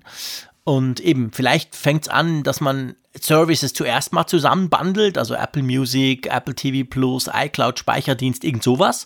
Und dann in dem zweiten Schritt, das quasi das Mega-Abo, das Premium, das Pro-Abo, das ist dann quasi, ähm, ja, das ist dann halt noch Hardware drin. Da kannst du dein iPhone noch irgendwie quasi drüber, drüber bezahlen. Ja, spannende Sache, aber auch so läuft Services nach wie vor gut. Du hast es am Anfang gesagt, ähm, äh, was ich auch noch ein Punkt finde, ganz ein wichtiger Punkt bei diesen, ich bleibe noch ganz kurz bei den Services. Apple hat eine Zahl rausgehauen, nämlich 1,5 Milliarden aktive Geräte, die sie im Moment draußen haben. Ich meine, das allein schreit ja schon danach, dass du noch irgendwas drumrum baust, damit die, die so ein Gerät haben, aber vielleicht finden, hey, mein iPhone 8 ist noch cool, dass die trotzdem noch irgendwas mit dir tun mhm. als Hersteller wie Apple, oder? Ja, es ist eine echt eine Hausnummer, diese Zahl. Und ähm, Apple hat ja in dem Zusammenhang auch, glaube ich, noch so eine Prozentzahl genannt bei den iOS-Geräten, wie viele jetzt auf iOS 13 unterwegs sind. Ich glaube, es waren mhm. 80 Prozent. Wir lesen ja aktuell Gerüchte, dass iOS 14, was dieses Jahr kommen soll, kommen wird, auch wieder eine ja, sensationelle Rückwärtskompatibilität mitbringen ja. soll. Also die gleiche wie 13. Die gleiche wie 13. Und man fragt sich ja, woher kommt dieser Goodwill von Apple? Und ich glaube einfach, es liegt daran, das ist kein Goodwill, das liegt einfach daran, weil es für sie strategisch unglaublich wichtig ist, diese Geräte, diese aktive Gerätebasis möglichst auf dem gleichen neuesten Stand zu halten. Wenn man mal so denkt, so TV-App, was wir da gesagt haben, sehr viel Kritik eben an Mängeln, die da drin sind, das muss behoben werden, das wird vielleicht behoben werden in iOS 14. Und mhm. wenn alle Nutzer da das dann oder möglichst viele Nutzer das bekommen, dann ist das auch Apple zuträglich. Es ist so die Umkehrung des Prinzips. Früher hat man Rückwärtskompatibilität eher ein bisschen zaghaft betrieben. Apple ja eigentlich immer schon mhm. sehr großzügig, aber andere Hersteller haben ja gleich gesagt, nö, ein Jahr und dann ist Schluss, weil man neue ja. Geräte verkaufen wollte. Heute glaube ich, man will immer noch Geräte verkaufen, aber man will eben auch die, die Rahmendienstleistung verkaufen. Man will den, den Nutzer ins Abo nehmen, selbst wenn er jetzt dann meinetwegen genau. ja, sich nochmal ein anderes Gerät von einem anderen Hersteller dann parallel noch dazu kauft. Er muss natürlich das iPhone behalten und das iOS-Gerät, damit das weiter nutzen kann, den Service. Aber es sind, es sind andere Mechanismen der Kundenbindung, die da greifen. Ja, genau, genau. Das ist definitiv so. Und das finde ich eben super spannend. Also, dass, dass diese, diese Zahl, diese 1,5 Milliarden aktive Geräte, das ist natürlich eine ein gigantische Basis, auf der du etwas aufbauen kannst. Und ich glaube, das darf man sagen, Apple macht das sehr clever. Also mit diesen noch längeren Updates, dass du wirklich die großen Updates trotzdem kriegst, auch wenn du schon ein älteres Gerät hast. Und dann mit neuen Services. Ich, ich glaube ich glaub nach wie vor, diese Strategie geht auf. Ja, zumindest gehen sie die Strategie sehr konsequent und man kann halt eine klare Richtung erkennen. Ne? Es ist nicht diffus oder sowas, sondern ja. sie haben alles auf diese Services-Entwicklung getrimmt und machen trotzdem noch gute Erfolge jetzt mit den iPhones und den Geräteverkäufen. Also besser kann es eigentlich gar nicht momentan für sie laufen, als wie es jetzt gelaufen ist in diesem, in diesem äh, Weihnachtsquartal. Ja, das ist so. Also ich meine, das ist, es ist wirklich genau das. Es ist nicht ein Entweder-Oder, es ist ein, ein beides, beides haben. Ich meine, diese 91,8 Milliarden Dollar Gewinn, das ist ja, kann man sich sowieso nicht vorstellen im Quartal. Ich meine, mein Gott, in zwölf Wochen, das ist ja abartig. 9% über Vorjahr, eben wie gesagt, Allzeitrekord. Und da draus sind ja 22,2 Milliarden Gewinn rausgepurzelt aus dem Umsatz. Also das ist natürlich auch, äh, das ist krass. Also Apple hat wirklich, wirklich gut gearbeitet und hat extrem viel Geld verdient, muss man auch dazu sagen.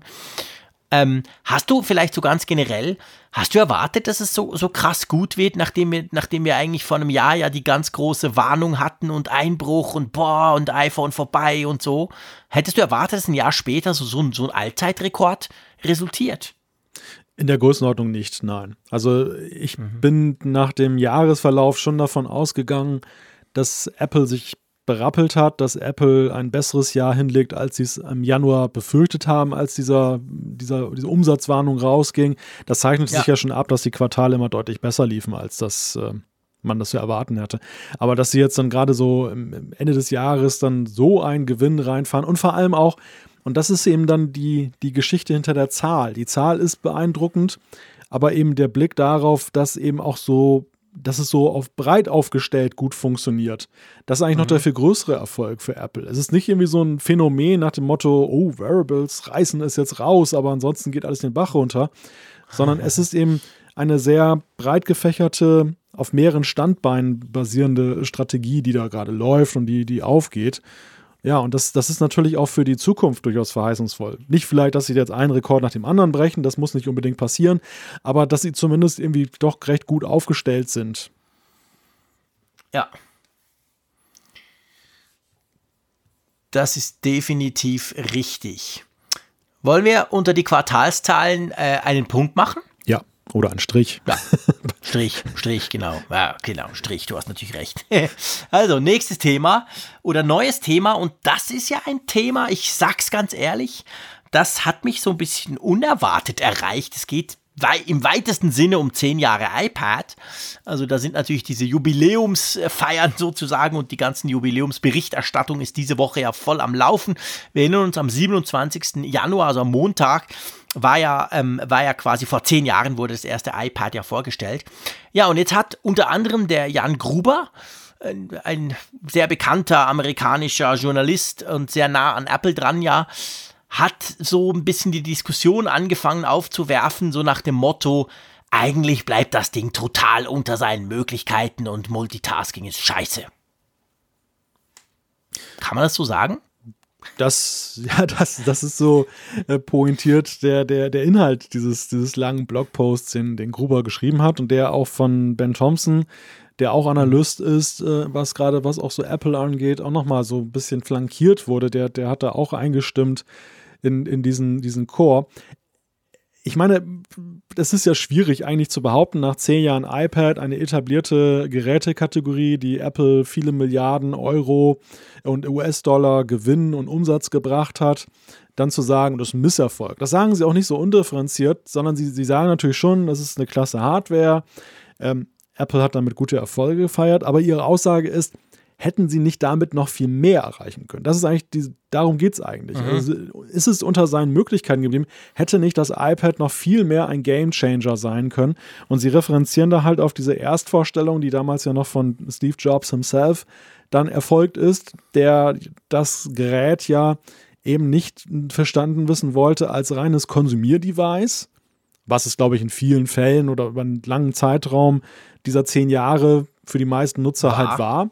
Absolut. Sondern äh, er ging ja damals schon bei der Erstvorstellung und das mochte man sich bei diesem klobigen ersten iPad noch gar nicht und das so lahm war, noch gar nicht so richtig vorstellen, in Richtung Produktivität und eigentlich ja. auch eine neue Gerätekategorie eröffnen. Also gar nicht mal jetzt dann das Notebook ersetzen, was ja zunehmend ja durchaus passiert, also wo ja eben mit den ganzen Pro-Geschichten das ja auch erkennbar ist, gibt eine Tastatur mittlerweile.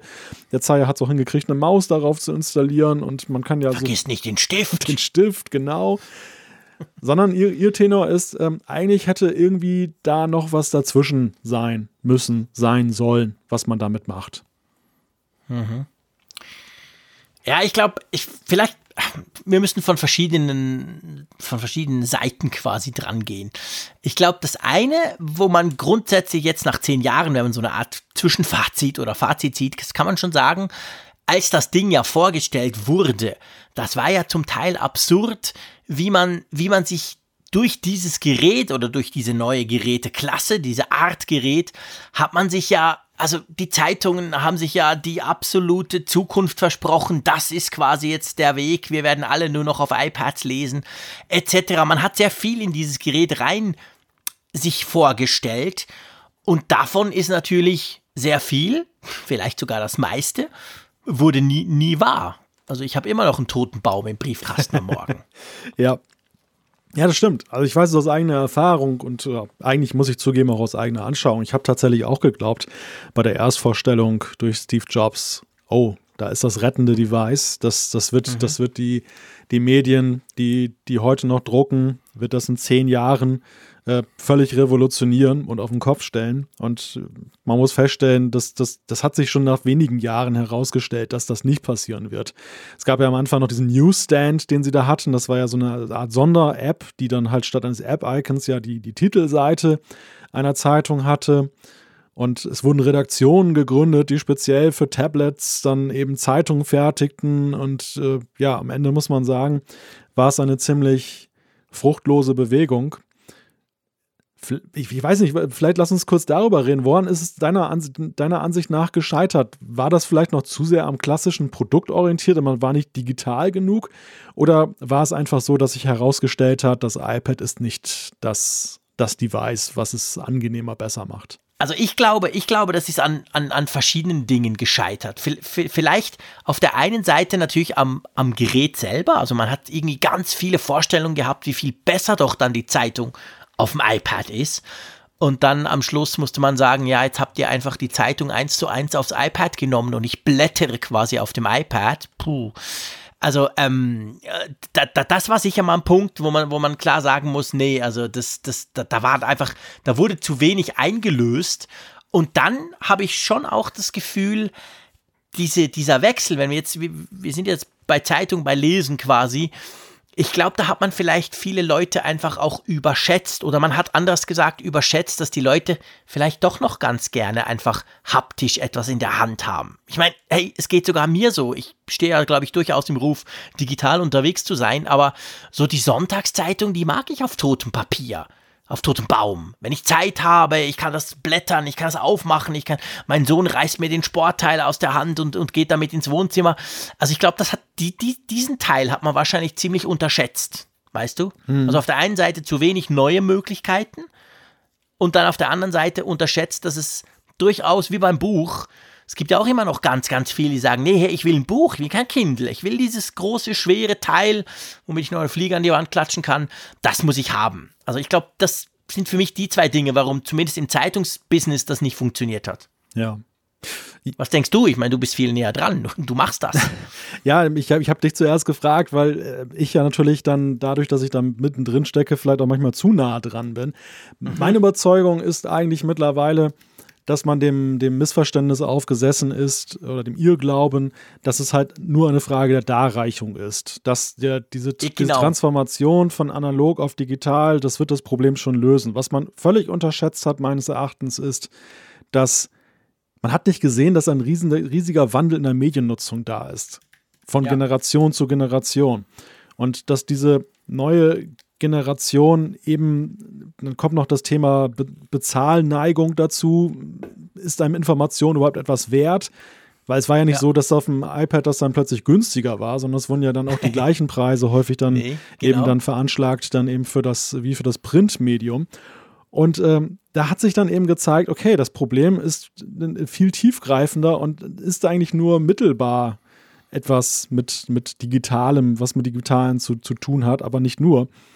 Ja. ja. und deshalb halt diese gnadenlose Überschätzung. Und natürlich, natürlich das Problem war auch am Anfang einfach die Verbreitung. Also die Verlage sind ja dann dazu übergegangen, haben subventionierte Stimmt. iPads auch rausgehauen, weil die Leute ja, stell dir, vor, da kommt, stell dir vor, da kommt jemand an und sagt, hey, ich verkaufe dir eine Zeitung. Und dann sagst du, hey, cool, Zeitung nehme ich. Was kostet sie? Ja, sie kostet ungefähr 30 Euro im Monat. Ja, will ich abonnieren.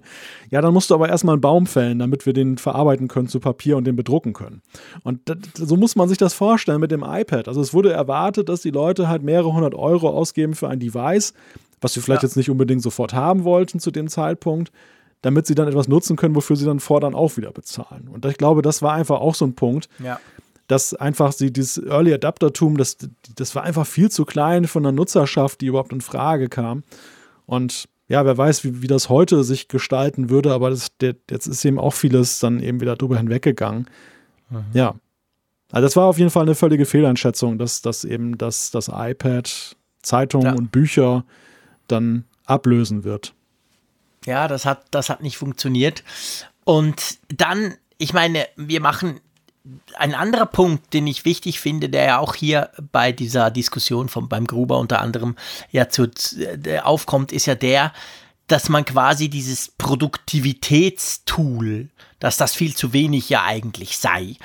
Und da ist es ja so, ich meine, der Steve Jobs hat ja von Anfang an gesagt, hey, das ist doch nicht nur zum Konsumieren, da kann man auch ganz viele coole Sachen machen, guck mal, GarageBand und all die coolen Tools, die man da haben kann.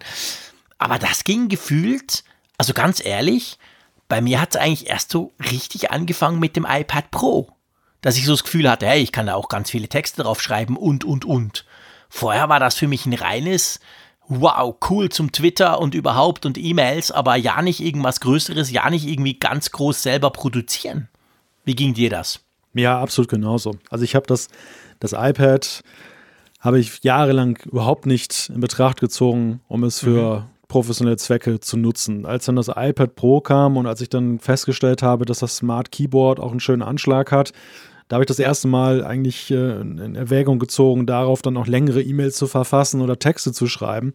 Das war mhm. sozusagen ein softer Einstieg in die Produktivität. Aber ich muss sagen, es ist, es ist heute nach wie vor so. Ich, wenn ich vor der Wahl stehe, was nehme ich mit auf Reisen, das, den Mac mhm. oder das iPad, ich denke dann schon sehr, sehr genau nach, was ich denn potenziell tue auf der Reise. Weil sobald es zum Beispiel in Richtung Podcast gehen könnte, dann ist das iPad disqualifiziert, weil es kann zum Beispiel ja. eben nicht die parallelen Prozesse wirklich darstellen und hat auch nicht die Software, die ich dann eben dann auf dem Mac habe. Natürlich, wenn jetzt einige sagen, es gibt doch Ferret und so tolle Workarounds mittlerweile, aber es ist halt alles umständlich und es ist auf dem Mac viel einfacher und das ist nach wie vor ein Problem.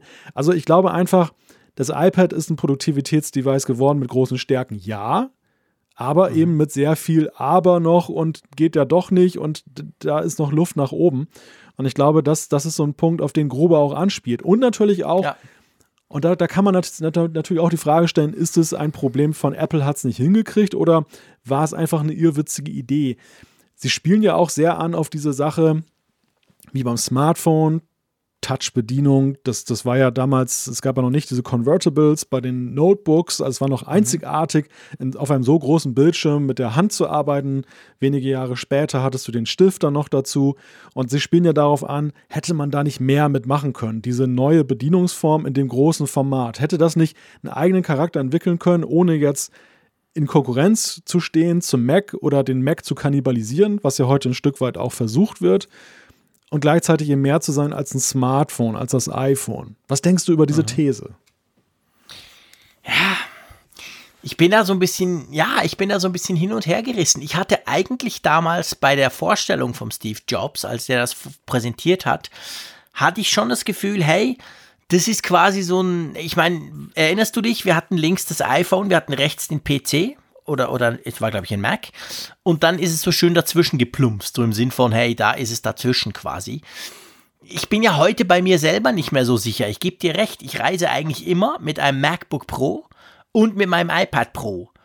Und wenn ich dann gucke, wenn ich reise, wenn ich unterwegs bin, egal ob ich fliege, egal ob ich den Zug nehme, arbeite ich eigentlich ausschließlich auf dem iPad Pro. Und oft arbeite ich, wenn ich dann irgendwo ankomme, auch noch nur noch auf dem iPad Pro und habe dann quasi den Mac, ja, blöd gesagt, nur dabei, wenn ich denke, wenn ich mal was machen muss, was, der, was das iPad Pro nicht kann. Ähm, blieb es unter seinen Möglichkeiten. Ist immer schwierig zu sagen, was es denn noch hätte, hätte machen können. Ich frage mich halt immer so ein bisschen, dieser Push, den es zumindest bei mir persönlich gegeben hat, durch die Pro-Modelle, wegen anklappbarer Tastatur, die sehr einfach funktioniert, nicht wegen dem Stift beim Frick, aber okay, hätte man den schon früher bringen können. Was wäre gewesen, wenn wir das iPad Pro zwei, drei Jahre früher gehabt hätten?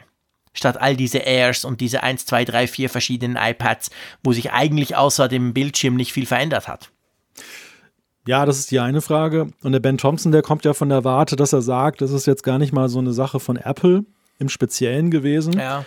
Also schon natürlich Apple, weil sie das Ecosystem so konzipiert haben, dass eben dann das iPad in dem gleichen Fahrwasser rangiert wie eben dann das iPhone. Nämlich, dass man für einen Spottpreis dann Apps kauft, dass man äh, neue Versionen nur sehr schwer an den Mann oder die Frau bringt, weil keinerlei Bereitschaft ist, dann nochmal den Preis zu mhm. zahlen, mhm. sondern man erwartet eigentlich dann lebenslange Updates, die kostenlos sind.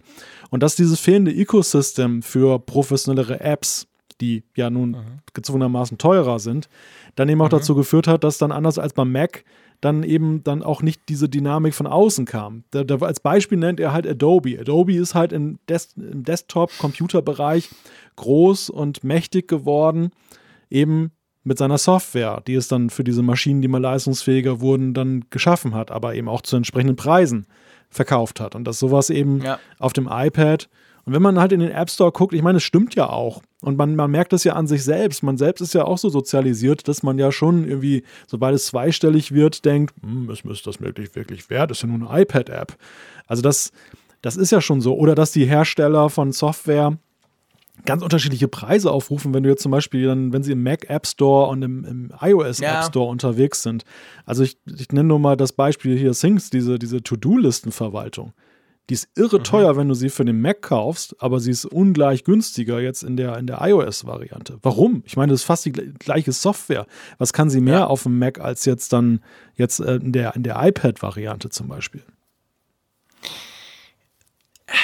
Weißt du, ich, ich finde halt, ich finde es irgendwie gefährlich oder ich finde es ein bisschen merkwürdig von Ben Thompson, dass er quasi die App-Geschichte anspricht. Natürlich, Adobe ist ein gutes Beispiel eigentlich. Die haben sich jahrelang ums iPad futiert, haben dann irgendwann mal rausgebracht und zwar dann doch nicht das, was man erwartet hat, jetzt die aktuelle Photoshop-Version, weil doch wohl mehr fehlt, als man gedacht hat. Aber aber eigentlich muss ich sagen, wenn man jetzt von diesen Pro-Apps ein bisschen weggeht, den Fokus aufmacht der Erfolg des iPads ist ja genau der, dass es eben so unglaublich viele Apps, iPad-Apps gibt und nicht irgendwelche hochgeblasenen Smartphone-Apps. Das ist ja genau der Unterschied vom iPad zu all den Android Smart, äh, zu, zu all den Android-Tablets, die nicht funktionieren, weil die Apps nicht dafür angepasst sind. Also da ist Apple ja eigentlich unglaublich weit. Ich, ich finde nicht, dass man das im Pro-Segment okay, aber sonst ist ja genau das die Stärke vom iPad und alles andere als ein Misserfolg, oder?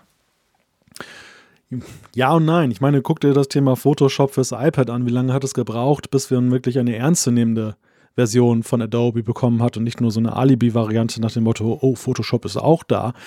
Ja, und die ist noch nicht mal so richtig gut. Ja, ja, und die ist noch, momentan noch nicht mal so richtig gut, aber immerhin, ich meine, man ist auf dem richtigen Weg. Es ist ja zumindest ja. so, dass, dass, die, dass da jetzt eine größere Ernsthaftigkeit da ist, als das dann noch vor Jahren der Fall gewesen ist, als man das einfach nur belächelt hat. Ich glaube schon, mhm. dass Apple auch dieses Problem ein Stück weit anerkennt oder sieht, wenn man eben diese Entwicklung rund um Catalyst betrachtet, wo es ja eben mhm. darum geht, man nimmt iPad-Apps, nur iPad-Apps, nicht auch iPhone-Apps, wie man ja ursprünglich dachte damals erst, die man eben aufweiten kann, dass sie auch auf dem Mac laufen. Und könnte man sagen, oh, das ist Entwicklungshilfe für den Mac, weil der Mac ist ein kleiner Markt, der Mac App Store ist jetzt auch nicht so der erfolgreichste. Aber ich glaube, da wäscht eine Hand die andere. Klar, es ist eine Begünstigung des Macs, aber es ist zuallererst mal ein Ansporn fürs iPad zu entwickeln, eine Profi-App und die dann auch noch auf dem Mac zu verkaufen, in dem mhm. Mac App Store, den keiner nutzt. Also ich glaube, da, dass Apple da schon sich sehr bewusst ist, dass ähm, so erfolgreich der, der App Store fürs iPhone nach wie vor läuft, dass wenn man eben ins professionellere Segment geht, dann iPad und, und Mac, dass da noch Luft nach oben ist. Ohne zu sagen, dass es jetzt völlig erfolglos ist, was es ja definitiv nicht ist. Aber dass auch, ja. auch Sie, glaube ich, sehen da Wachstumschancen. Ja, ja. Ja, das ist schon so. Das ist, das ist sicher ein Punkt. Lass uns noch den Punkt Multitasking besprechen. Den finde ich schon noch wichtig und das ist ja sowas.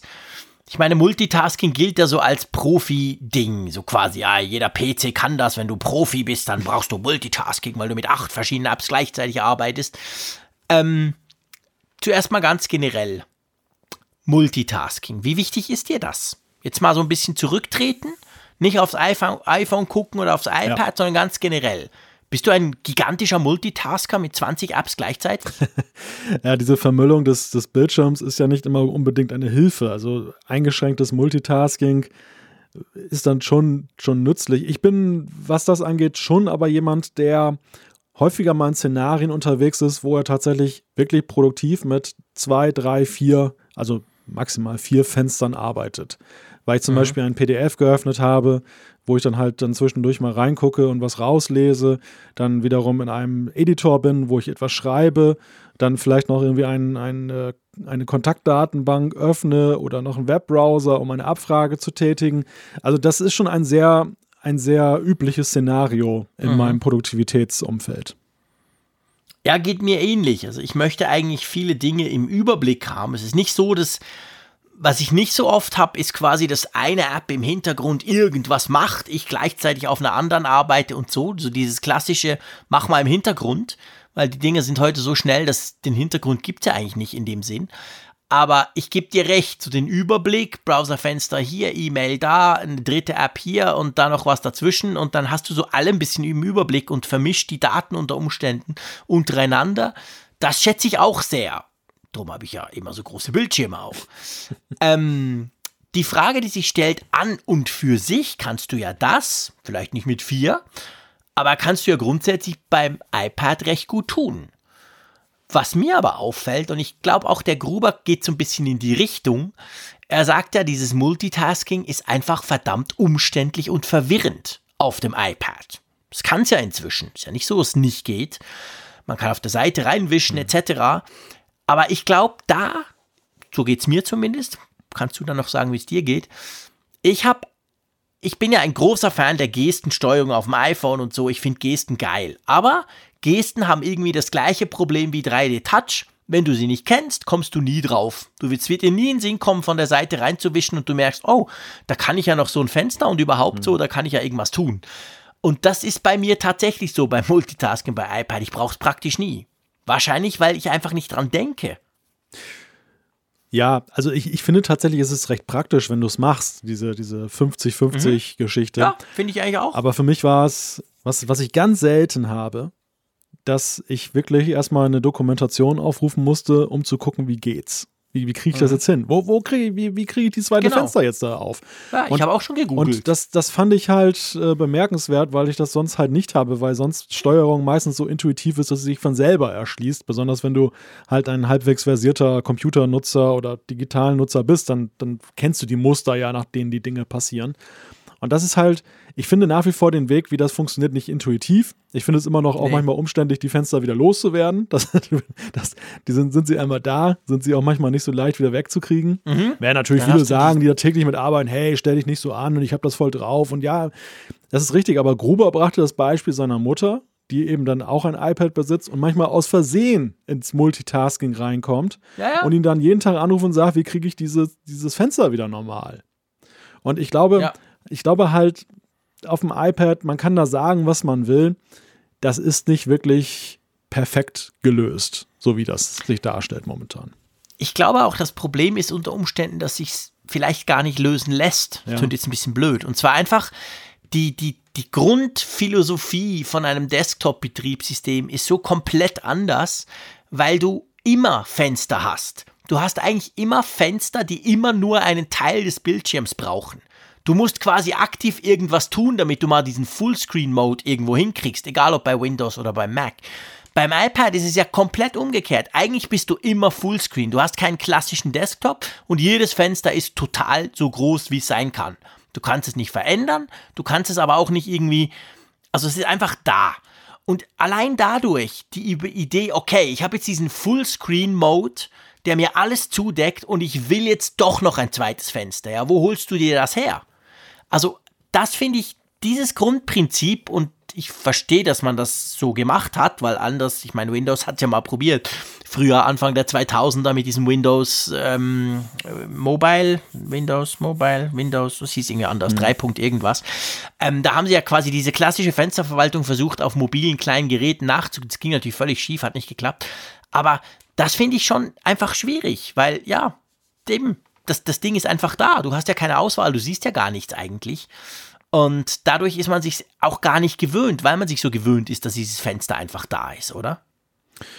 Ja, also nach meinem Gefühl wäre wahrscheinlich der intuitivste Weg, wenn man so eine Art äh, Button hätte, wenn man zum Beispiel jetzt im, im, Tab, im App-Switcher ist, dass man dann so eine Art Button hat, der signalisiert so Splitscreen, weil es gibt ja nicht auch so viele Varianten von Multitasking auf dem, auf dem iPad. Du, du kannst Nee. ein Drittel, zwei Drittel äh, oder halt ähm, halb halb das, die, die Fenster anordnen. Das war es dann aber auch. Und dass man da gesagt hätte, es gibt halt so einen entsprechenden Button, der dann aufpoppt, wenn dann halt die Fenster alle ein bisschen so im halbgroßen Modus sind, dann gehst du auf den drauf, dann bietet er sozusagen so eine Art Schablone. Und dann würdest du sagen, links wähle ich jetzt die App sowieso aus, rechts wähle ich die App sowieso aus. Ger Gerne auch als Ergänzung zum jetzigen Modus. Also die, die da drin stecken, die wissen, wie es geht, wenn man es einmal Ja. drauf hat, dass das dann tatsächlich leicht von der Hand geht, zugegeben. Also nicht entweder oder, sondern sowohl als auch. Aber mir fehlt halt völlig dieses sowohl als auch. Ich glaube einfach, dass der Einstieg in dieses Multitasking halt extrem schwer fällt. Und wenn du erstmal drin Ja. bist, okay, ja, klar, aber ja, man, man darf halt Ja. nicht unterschätzen, dass halt viele Nutzer jetzt nicht äh, das immer, dass das vom Himmel fällt, wie, wie das funktioniert. Nee, absolut nicht. Das ist genau der Punkt. Das sehe das sehe ich eben auch so. Und dadurch ist es kompliziert und irgendwie so ein bisschen, hm.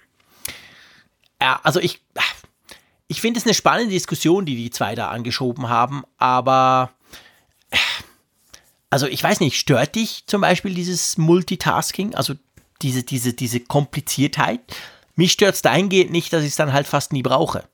Aber das macht deswegen das iPad für mich nicht schlechter. Nee, aber es ist natürlich schon so, dass das iPad sich damit dann ja doch mehr wieder reduziert auf diese eine App. Äh, Geschichte, dass ich in einer App nur arbeite und eben nicht wirklich gleichwertige Bedingungen vorfinde, wie ich sie jetzt zum Beispiel auf dem MacBook hätte. Und ich glaube, dass das schon, es ist, es ist sicherlich ein Problem in der Frage, diese, diese Pro-Nutzung auszubauen, das, das zu erweitern. Und ja, man darf gespannt sein, wie Apple damit umgeht. Ich, ich glaube, es ist ja auch weniger ein Hardware-Thema. Sie sagen das auch ganz klar, die Hardware ist top beim iPad. Dem schließe ich Ja. mich unumwunden an. Also mein iPad Pro, es ist hervorragend, es ist ein wunderbares Ja, Gerät. fantastisch. Aber die, die. Software, und auch das ist ja nichts Neues bei Apple, dass die Software in den letzten Jahren immer mehr in die Kritik geraten ist. Das ist ja nicht nur auf dem iPad so. In der Frage, wo sind die Entwicklungsschritte größer? Hält die Software Schritt mit dem, was diese spitzen Hardware-Teams bei Apple da so zaubern? Und da würde ich auch ein, ein, durchaus ein Fragezeichen dran setzen. Ja. Also die Frage, Ja. ist da noch Luft nach oben, würde ich mit einem klaren Ja beantworten. Und ich fand, Ja. ich klar, man muss das nicht unbedingt so, so krass sehen wie Gruber und Thompson, aber was man schon sagen kann, ähm, in diesem allgemeinen Freudentaumel jetzt zum Zehnjährigen, den ich ja zugegebenermaßen auch ein bisschen noch äh, befeuert habe, aber vor allem natürlich Raphael Zeyer, der macht ja eine Festwochen hier des iPads. Genau. das ist schon ganz angenehm, wenn man einfach auch mal die kritische Frage stellt: Moment mal, wo, wo stehen wir wirklich und wie geht es dann auch weiter? Also ist das jetzt wirklich das Ende der Fahnenstange oder ist da noch mehr drin? Ja, ja, genau. Also ich meine, diese Frage finde ich ist, ist spannend. Die darf man durchaus natürlich stellen, wo man sich fragt, okay, wie geht's denn jetzt weiter nach zehn Jahren? Weil man kann, ja, man kann es auch ganz andersrum sehen. Man kann sagen, hey, aber Freunde, das Ding sieht immer noch genau gleich aus. Okay, der Rand wurde ein bisschen kleiner. Ich kann eine Tastatur anhängen. Wow, da habe ich am Schluss quasi einen Laptop. Das wollte man noch genau nicht. Also man kann das schon auch so sehen im Sinn von, ja, aber kommt jetzt auch mal was wirklich Neues? Es bleibt spannend, auch beim iPad, oder? Ja, ja, ja, absolut. Gut, Tom, dann lass uns doch mal unsere kleine Rubrik Apfelstücke noch starten. Einverstanden? Ja. Das sind ja so unsere kleinen Themen, kleine in Anführungszeichen, aber einfach, dass wir so ein paar Dinge haben. Hast du gestern auch fleißig geupdatet? oh ja. das artet ja aus, gell? Ist ja nicht mehr wie früher. Früher hatte ich so mein iPhone oh, da kommt neues iOS. Okay, da mache ich das mal.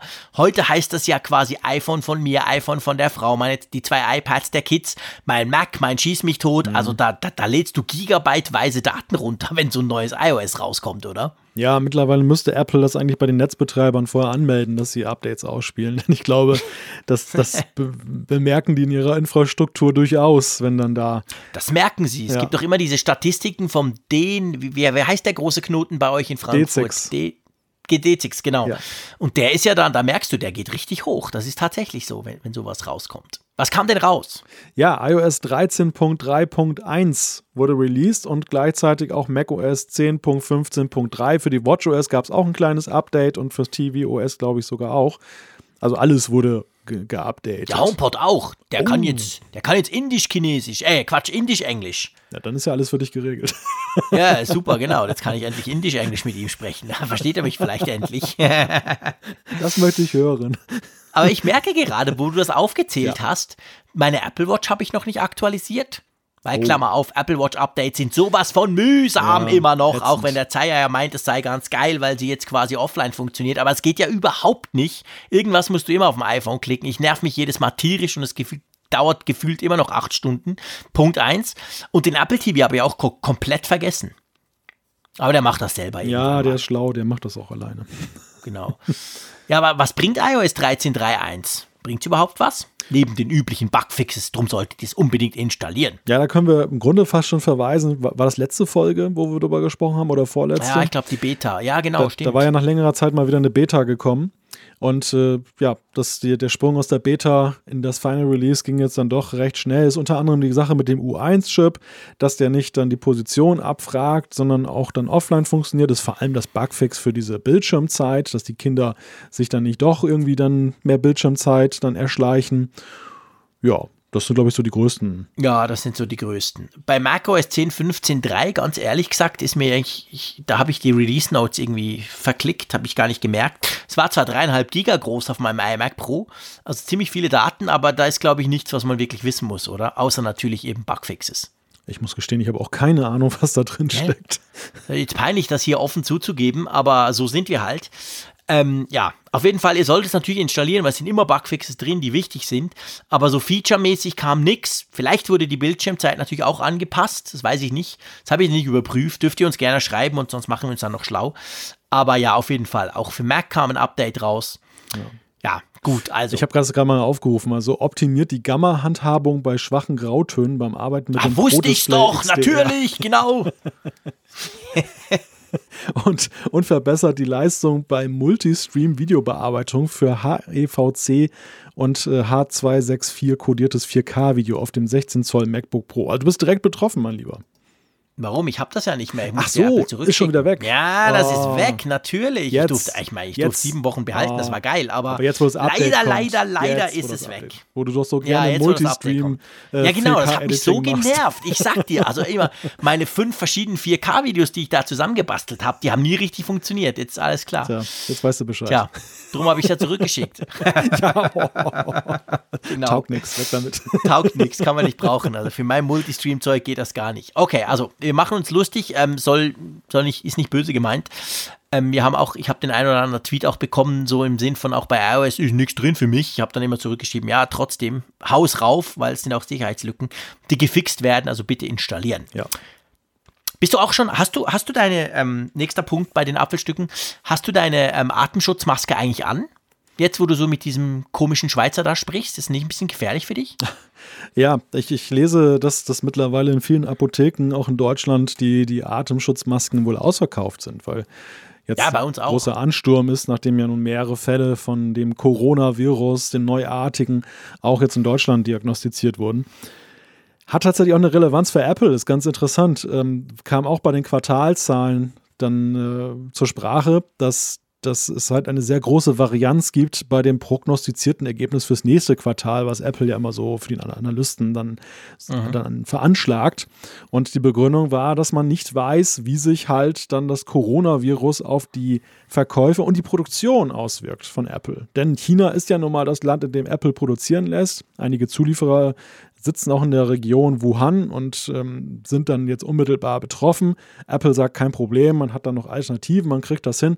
Aber sie sind doch schon so ein bisschen skeptisch. Einerseits das wichtige Neujahrsfest, wo China vielerorts lahmgelegt ist. Das geht jetzt so ein bisschen flöten. Keiner weiß, ob das mhm. dann die Geräteverkäufe jetzt gerade, wo das iPhone sich ja auch wieder besser verkauft in, in, in China, dann äh, negativ beeinflusst. Zum anderen eben aber auch die Frage, wenn das weitere Kreise zieht und Jetzt stellen ja auch die ersten Fluggesellschaften schon das Fliegen ein nach China. Ja. Was bedeutet das am Ende dann auch für die Produktion? Gibt es da irgendwelche ja, Verlangsamungen, was ja dann eben für Apple, sehr, die sehr zeitkritisch unterwegs sind, dann verheerende Auswirkungen sofort haben kann?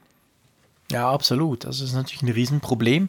China sind über 200 Millionen Menschen quasi, salopp gesagt, in Quarantäne. Ganze Städte wurden da dicht gemacht und das heißt natürlich auch, dass die Fabriken nicht mehr richtig produzieren können und vor allem, dass niemand mehr irgendwelche Apple-Hardware ähm, kauft auch. Also das ist schon tatsächlich ein großes Problem. Und das wirkt sich ja gesamt auf die ganze Wirtschaft aus. Bei uns zum Beispiel auf den Tourismus, das merkt man. Es kommen keine Reisegruppen mehr seit, seit ungefähr einer Woche.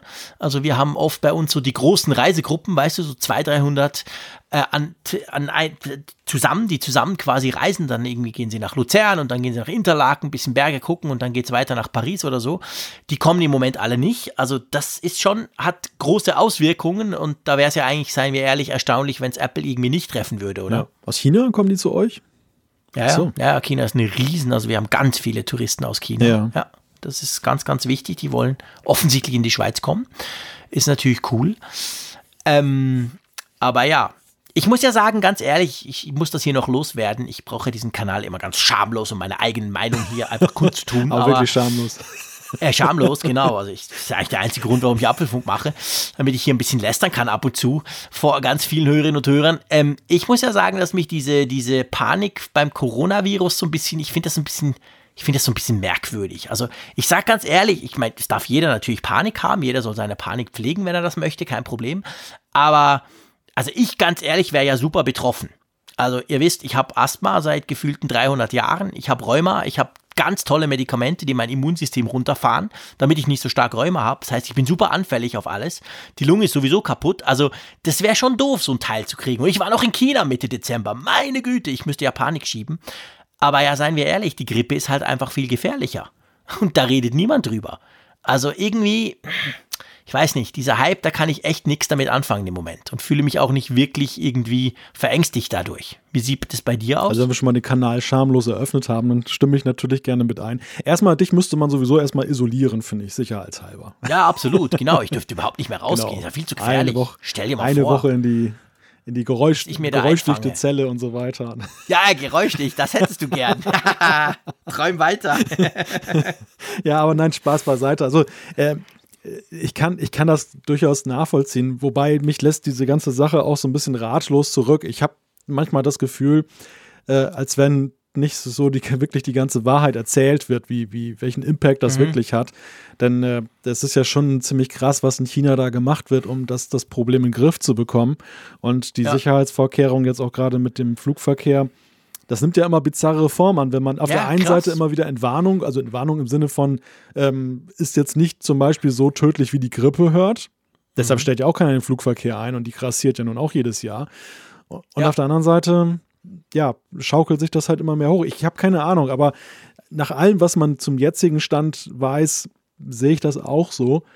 Nein, man möchte das Coronavirus auf gar keinen Fall haben, aber natürlich nicht. Ja, es ist halt, es ist leider Gottes eine Gefahr, der wir uns halt so wie bei der Grippe eben auch jetzt ausgesetzt sehen. Jetzt gerade jetzt bei der Grippe jetzt in diesen Wintermonaten, Ende Januar, mhm. Anfang Februar ist immer der, der ähm, Peak normalerweise hier in Deutschland, dann genau. wo die Grippewelle ja, richtig am schlimmsten tobt. Ja. Und ähm, das sollte einem auch durchaus zu denken geben. Tut es aber nicht. Das, das rückt völlig in den Hintergrund jetzt angesichts dieser ja. Corona-Angst. Ja. Tja. Ich meine, natürlich, das ist ja, also der Mensch quasi ängstigt sich eher vor neuen Gefahren als vor Gefahren, die er schon kennt. Das ist grundsätzlich ja. so. Ich glaube, das war zur Zeit, zwar wahrscheinlich, als wir noch Neandertaler waren und mit der Keule rumgelaufen sind, war das wahrscheinlich eine gute Strategie. Aber das ist grundsätzlich schon so. Also, also Dinge, die man kennt, denkt man, ja, komm, Grippescheibe, ist doch kein Problem, bisschen Husten. Und dann kommt sowas Neues, das natürlich potenziell auch gefährlich sein kann. Also ich mhm. meine, es gibt ja viele Filme drüber. Also das kann schon ganz übel ausgehen, aber das hoffen wir ja alle mal nicht. Ja, also ja. Ich, ich glaube, so wie die Grippe halt bagatellisiert wird, weil man halt dran gewöhnt ist, dass sie jedes Jahr genau. kursiert, so, so ähm, überzogen ist wahrscheinlich die Angst vom Coronavirus, weil das macht halt allein schon Angst, wie schlagartig es so von 0 auf 100 gegangen ist. Genau. Und die, ja, und genau. die Wahrheit, um jetzt ein schönes Wortspiel daraus zu spinnen, liegt wahrscheinlich in der Mitte, im Reich der Mitte. ja, ja, das ist definitiv so. Ja. Die Wahrheit, die, ja, du hast schon recht, die liegt wahrscheinlich genau in der Mitte. Du, anderes Thema noch in den Apfelstücken. ja. Ähm, Wahrheit. Wahrheit, genau, apropos Wahrheit. Ja. Ich weiß ja nicht, ob du dich noch an die Airpower erinnerst. Oh, ich das war, glaube ich, mal so ein ganz kleines Thema hier in diesem. Genau, das war Podcast. so was ganz Kleines. Wir ja. haben auch nur zwei, dreimal ganz ja. kurz, glaube ich, ja. drüber gesprochen. Ich habe mich auch gar nicht gefreut. Ich war auch gar nicht traurig, als Nein. das dann nicht kam. Nein. Absolut, genau. Also, ähm, jetzt kommt komischerweise wieder, aber dieses Mal in klein. Erklärst du mir das mal bitte? Ja, ein ganz aktuelles Thema ist, dass der Ming Chi Kuo, der ja an der Zuliefererkette als Analyst immer so das Ohr dranhält, der hat jetzt einen ganzen Schwung an, an Nachrichten auf den Markt geworfen. Ähm, geht unter anderem um die Apple Tags, dass die 2020 kommen sollen, was man ja schon allgemein erwartet hat. Es geht mal wieder um einen Over-Ear-Kopfhörer von Apple. Aber, und das ist eigentlich, finde ich, die sensationelle Nachricht, die dann da gekommen ist, dass AirPower in kleiner, neuerer Form in diesem Jahr ein Comeback feiern könnte, will er gehört haben. ich weiß nicht so recht. Ich weiß gar nicht, ob ich jetzt wieder anfangen soll, an Airpower rum zu, rum zu überlegen. Jetzt habe ich das monatelang ganz, ganz weit hinten irgendwo in meinem Gehirn in eine Schublade gesteckt und die zugeschlossen und den Schlüssel weggeschmissen. Ähm, ich meine, es gibt natürlich, sagen wir es mal so, Apple hat ja gesagt, ja, das mit diesen vielen Spulen und einfach so drauflegen und so, das ging nicht, wurde zu heiß, kaputt und böse und machen wir nicht. Und ich meine, es gibt ja inzwischen eine Ladematte, die ich schon fast bestellt hätte. Ich werde wahrscheinlich am Schluss nicht widerstehen können. Die ist von Zense. Ich habe so eine im Moment, aber ohne dieses, diese neue, die, die Zense Liberty. Die kostet zwar irgendwie 180 Euro, aber die hat genau das. Du kannst quasi zwei iPhones oder ein iPhone und die AirPods oder was auch immer irgendwie drauflegen. Völlig wurscht wie. Die hat irgendwie 17 Spulen drin und das soll wohl gehen, ohne heiß zu werden, ohne kaputt zu gehen. Also ich sag mal, dieses, dieses, dieses Problem offensichtlich hat zumindest ein anderer gelöst. Es gibt noch eine zweite Firma, die jetzt dann auch mit sowas rauskommt. Ihr seht, ich verfolge das so ein bisschen, das mit diesem drahtlos ah. Wireless Charging Zeug. So, das interessiert mich nach wie vor, ich gebe es zu. Also der Teil offensichtlich ist gelöst. Und da fragt man sich jetzt natürlich, hm, springt da Apple auf, so nach dem Motto, kann ja nicht sein, dass irgend so ein doofer Chinese das macht? Oder lassen sie es wirklich einfach bleiben? Ja, und die Frage ist ja, was heißt klein? Also genau, das ist das Problem. Ich ja, will ja mindestens zwei Geräte drauflegen, klein, bitte nicht klein. Die AirPower Matte war ja nun so, wie man sie auf Bildern gesehen hat, auch schon nicht irrsinnig groß.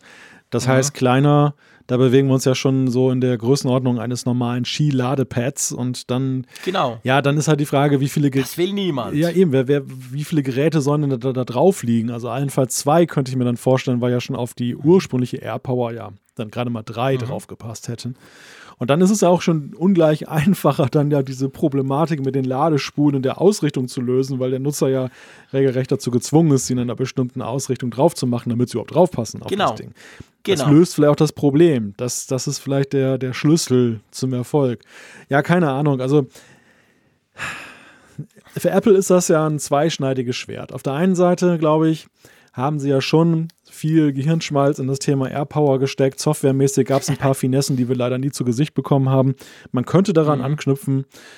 Andererseits ist das natürlich nach dieser Blamage, nach diesem Schwierig. Ja, ja. es ist das ist ein Thema, wenn sie es dann auf den Markt bringen, dann muss es 100% funktionieren. Nicht, dass es dann. Ja, ich würde empfehlen, keine Ankündigung zu machen, nicht irgendeine Keynote, irgendwas zu zeigen, sondern einfach rackzack in den Apple Store damit. Ja.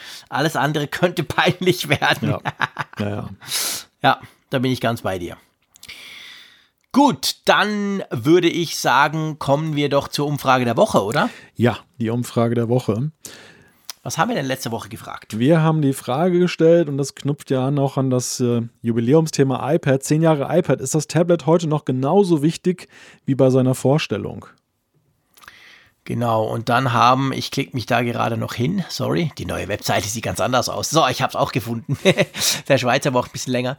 Ja, dann ähm, zwei Drittel, und zwar ziemlich genau, oder? Haben gesagt, es ist noch wichtiger heute als zu seiner Vorstellung. Genau. Knappes Viertel, 23,7 Prozent, hat gesagt, genauso wichtig. Dann haben wir, ähm, was haben wir denn da? Weniger wichtig sind knapp 8 Prozent. Und keine Ahnung ist dann der Rest. Also grundsätzlich wird das iPad als wichtiger eingeschätzt heute, als es vor zehn Jahren war. Wie siehst du das eigentlich? Was hast du geklickt? Oh, das ist eine gute Frage. Was habe ich denn geklickt? Äh, ja. Ich glaube, ich habe weniger wichtig geklickt. Echt? Ja. Also wie gesagt, ich knüpfe so ein bisschen an diese Diskussion an, die wir vorhin hatten. Jetzt so, es ist, mhm. es ist sehr gut, es hat sich sehr gut entwickelt. Mir ist es auch extrem wichtig, das Gerät, aber es, es war so bei der Erstvorstellung, war schon ein deutlich größerer Hoffnungsträger, als es nachher dann so vom, vom mhm. Ausgang her war. Es hat, es ja. hat seinen Platz gefunden. Ja, das ist natürlich der Unterschied. Es hat seinen Platz gefunden. Es ist eigentlich normal geworden. Ist ja jetzt nichts mehr Spezielles, so ein iPad eigentlich. Aber, also ich merke bei mir, wenn ich so vergleiche mit den ersten iPads, die ich hatte und wenn ich jetzt mein Pro angucke, für mich ist es deutlich wichtiger geworden. Ich mache unglaublich viel mehr Sachen drauf. Ich bin noch nicht komplett laptopfrei, aber so wirklich weit davon entfernt bin ich nicht mehr, muss ich dir ganz ehrlich sagen. Ich habe übrigens gar nichts geklickt. Ich habe gerade die App aufgerufen. Da ist immer. Du hast gar nichts nee, geklickt? Ich habe vergessen abzustimmen. Ich, ich bin schockiert. Mir, mir, fehlen die Worte. Das, das will was heißen, das lieber Malte. was ist denn da los mit dir? Bei unserer eigenen Umfrage machst du nicht mit, so nach dem Motto, was ist denn das für eine Quatschfrage? Interessiert mich das? Nö. Na gut. Ja, okay, halt mal schauen, so, ob ich mit der. Mitten in der Nacht ja? dann mal die Folge online gestellt hatte. Ja, aber ich weiß nicht, ob du weißt, also das hat dir vielleicht noch niemand gesagt. Man kann also durchaus auch erst am Donnerstag, sogar erst am Freitag abstimmen. Ach so. Da gibt es keine Sperre drin. Also Ach ich habe sogar, so. ich gebe es zu, ich habe schon erst am Sonntag gemerkt, oh, ich habe ja noch gar nicht abgestimmt. Das geht also auch noch. Ja? ja, immerhin, immerhin bist du auch nicht einer der Ersten, mein Lieber. Nee, das bin ich nie. Ich habe es ich hab's eine Zeit lang versucht, aber ich, hab dann, ich bin dann nahtlos gescheitert. Also irgendwie, keine Ahnung, wie unsere Hörer das machen, aber pff, ich weiß nicht, wir publizieren das und zack, ist schon einer der Erste. Ich könnte ja der aller. Keine Chance. Ich glaube, ich war mal einmal in den Top 20 und das war schon super erfolgreich. Musste ich dann gleich twittern, so stolz war ich. Aber nee, also das schaffen wir nicht. Gell? Ja, rein technisch könnte ich ja der allererste sein, weil ich bin ja, ja derjenige, okay, der den Knopf aber drückt. Aber erstens wäre das Schummelei und zweitens, äh, ja. ich, ich erfreue mich dann immer dann doch daran, wie viel Freude es erzeugt, dann der Erste zu sein bei den Hörern und deshalb wäre es ja, ja mies, wenn ich das dann da so selber Ja, das wäre wirklich mies. Das wäre wirklich ganz mies. Nee, sowas tun wir Nein. nicht. Nein. Aber die Frage ist natürlich, die aktuelle Frage der Woche ist natürlich jetzt genau die Frage, ob, du, ob die dich hinter dem Ofen hervorlocken kann.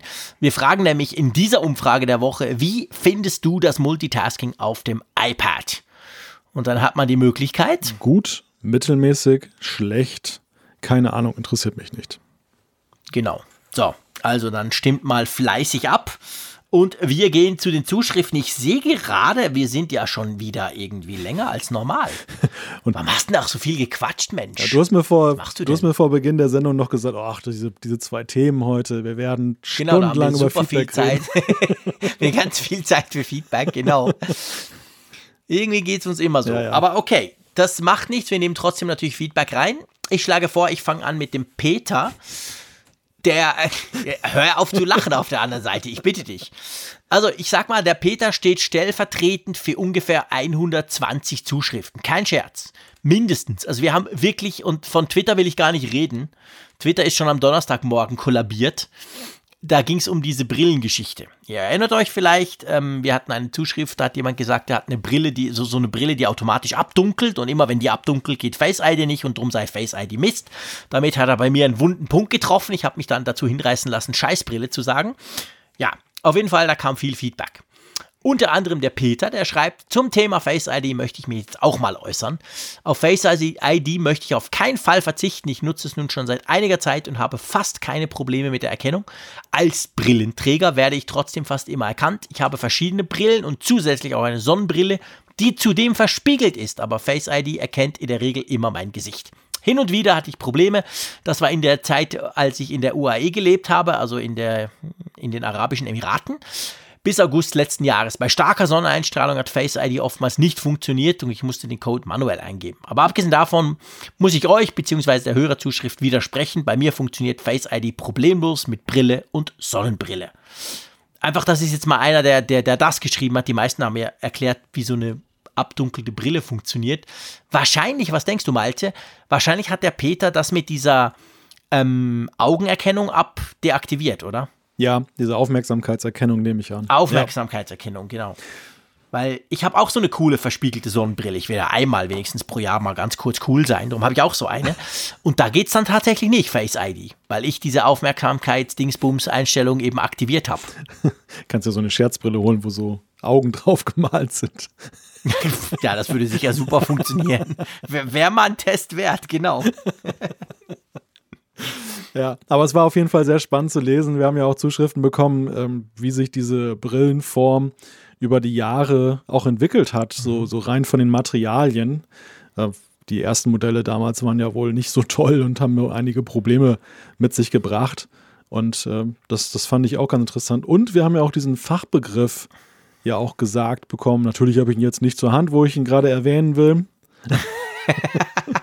Stimmt, wie das heißt, gell? Moment, ich guck mal schnell in den Tausenden von Zuschriften. Wie heißt das genau? Wie heißt das? Wie heißt das haben das? nämlich nicht so viele geschrieben, dann den Fachbegriff, aber. Nee, nee, nee, nee, aber ähm, die zwei Optiker, die uns geschrieben haben, haben das nämlich geschrieben. Ja, genau.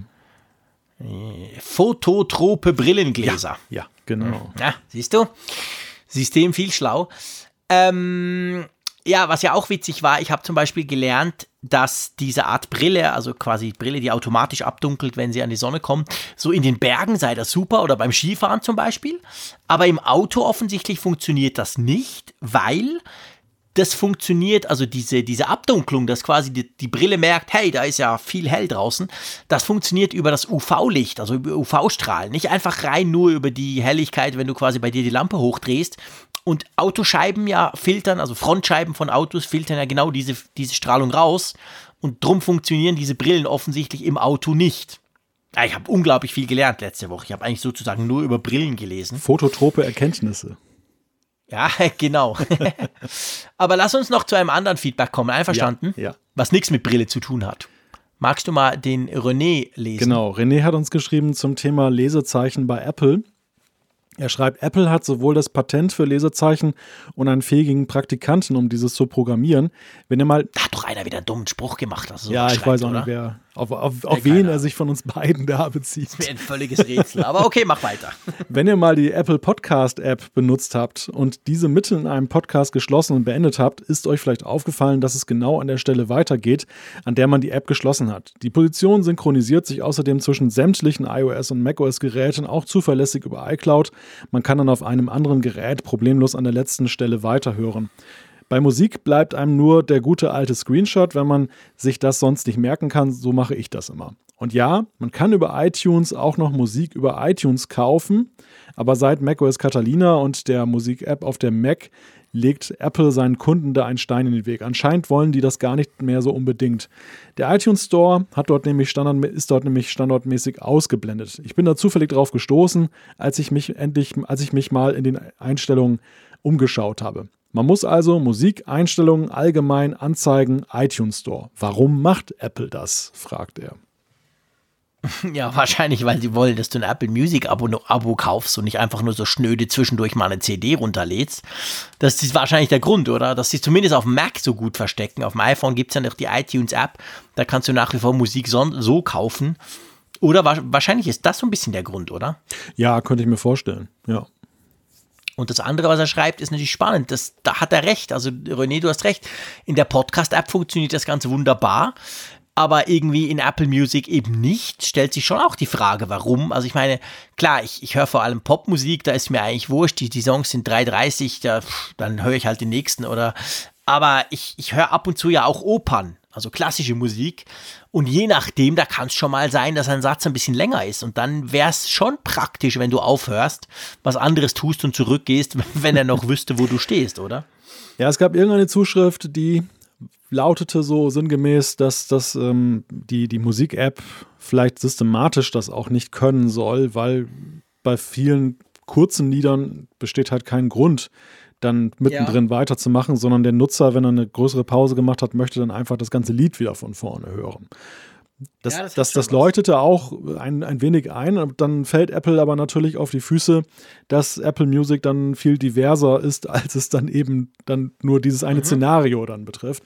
Also das, das könnte eine, eine potenzielle Erklärung sein. Andererseits muss man sagen, die Apple Podcast App ist auch einen langen Weg gegangen, bis sie eben einige Defizite aus dem Weg geräumt hat. Ja, das eine oder andere, genau. Ähm, der, der René hat sich bestimmt auf Michael Reimann auf einen ganz anderen Podcast bezogen und nicht auf uns. Ja, wahrscheinlich. genau. Das, das hier, ist hier gibt es keine so frechen Äußerungen oder so. Ja, und vor allem auch nicht so, so lange Podcasts. Nein. Ich meine, wir sind so kurz, ja. da ist eigentlich wurscht, wenn, ja. wenn der Podcast-Player sich das nicht merkt. Das ist ja überhaupt kein Problem, oder? Ja. Die fünf Minuten da. Apropos fünf Minuten. Ähm, damit wir dieses Zeitlimit nicht reißen, würde ich vorschlagen, wir beenden die Folge 207. Einverstanden? Ja. Ja. Ja. Ein kurzes, trockenes was, Ja, so nach dem Motto, jetzt hör endlich auf. Was soll ich dazu sagen? ja, du hast völlig recht, du musst gar nichts dazu sagen. Ähm, also, wie gesagt, nächste Woche, am 5. Februar, gibt es uns live, wenn ihr wollt. Könnt ihr uns auf apfelfunk.com live hören und mit Hashtag Apfelfunk live auch mitdiskutieren. Da freue ich mich schon drauf. Da haben wir sicher auch wieder spannende Themen und vor allem, wir haben noch ganz viele spannende Zuschriften. Das darf auch mal nichts passieren eine Woche lang. Damit ihr gleich zu den Zuschriften kommt, können mal gucken. Ähm, ja, hat Spaß gemacht. Ich bedanke mich fürs Zuhören und natürlich vor allem bei dir, lieber Malte, fürs Mitmachen sozusagen. Und ich sage wie immer, Tschüss aus Bern, bis nächste Woche. Tschüss von der Nordsee.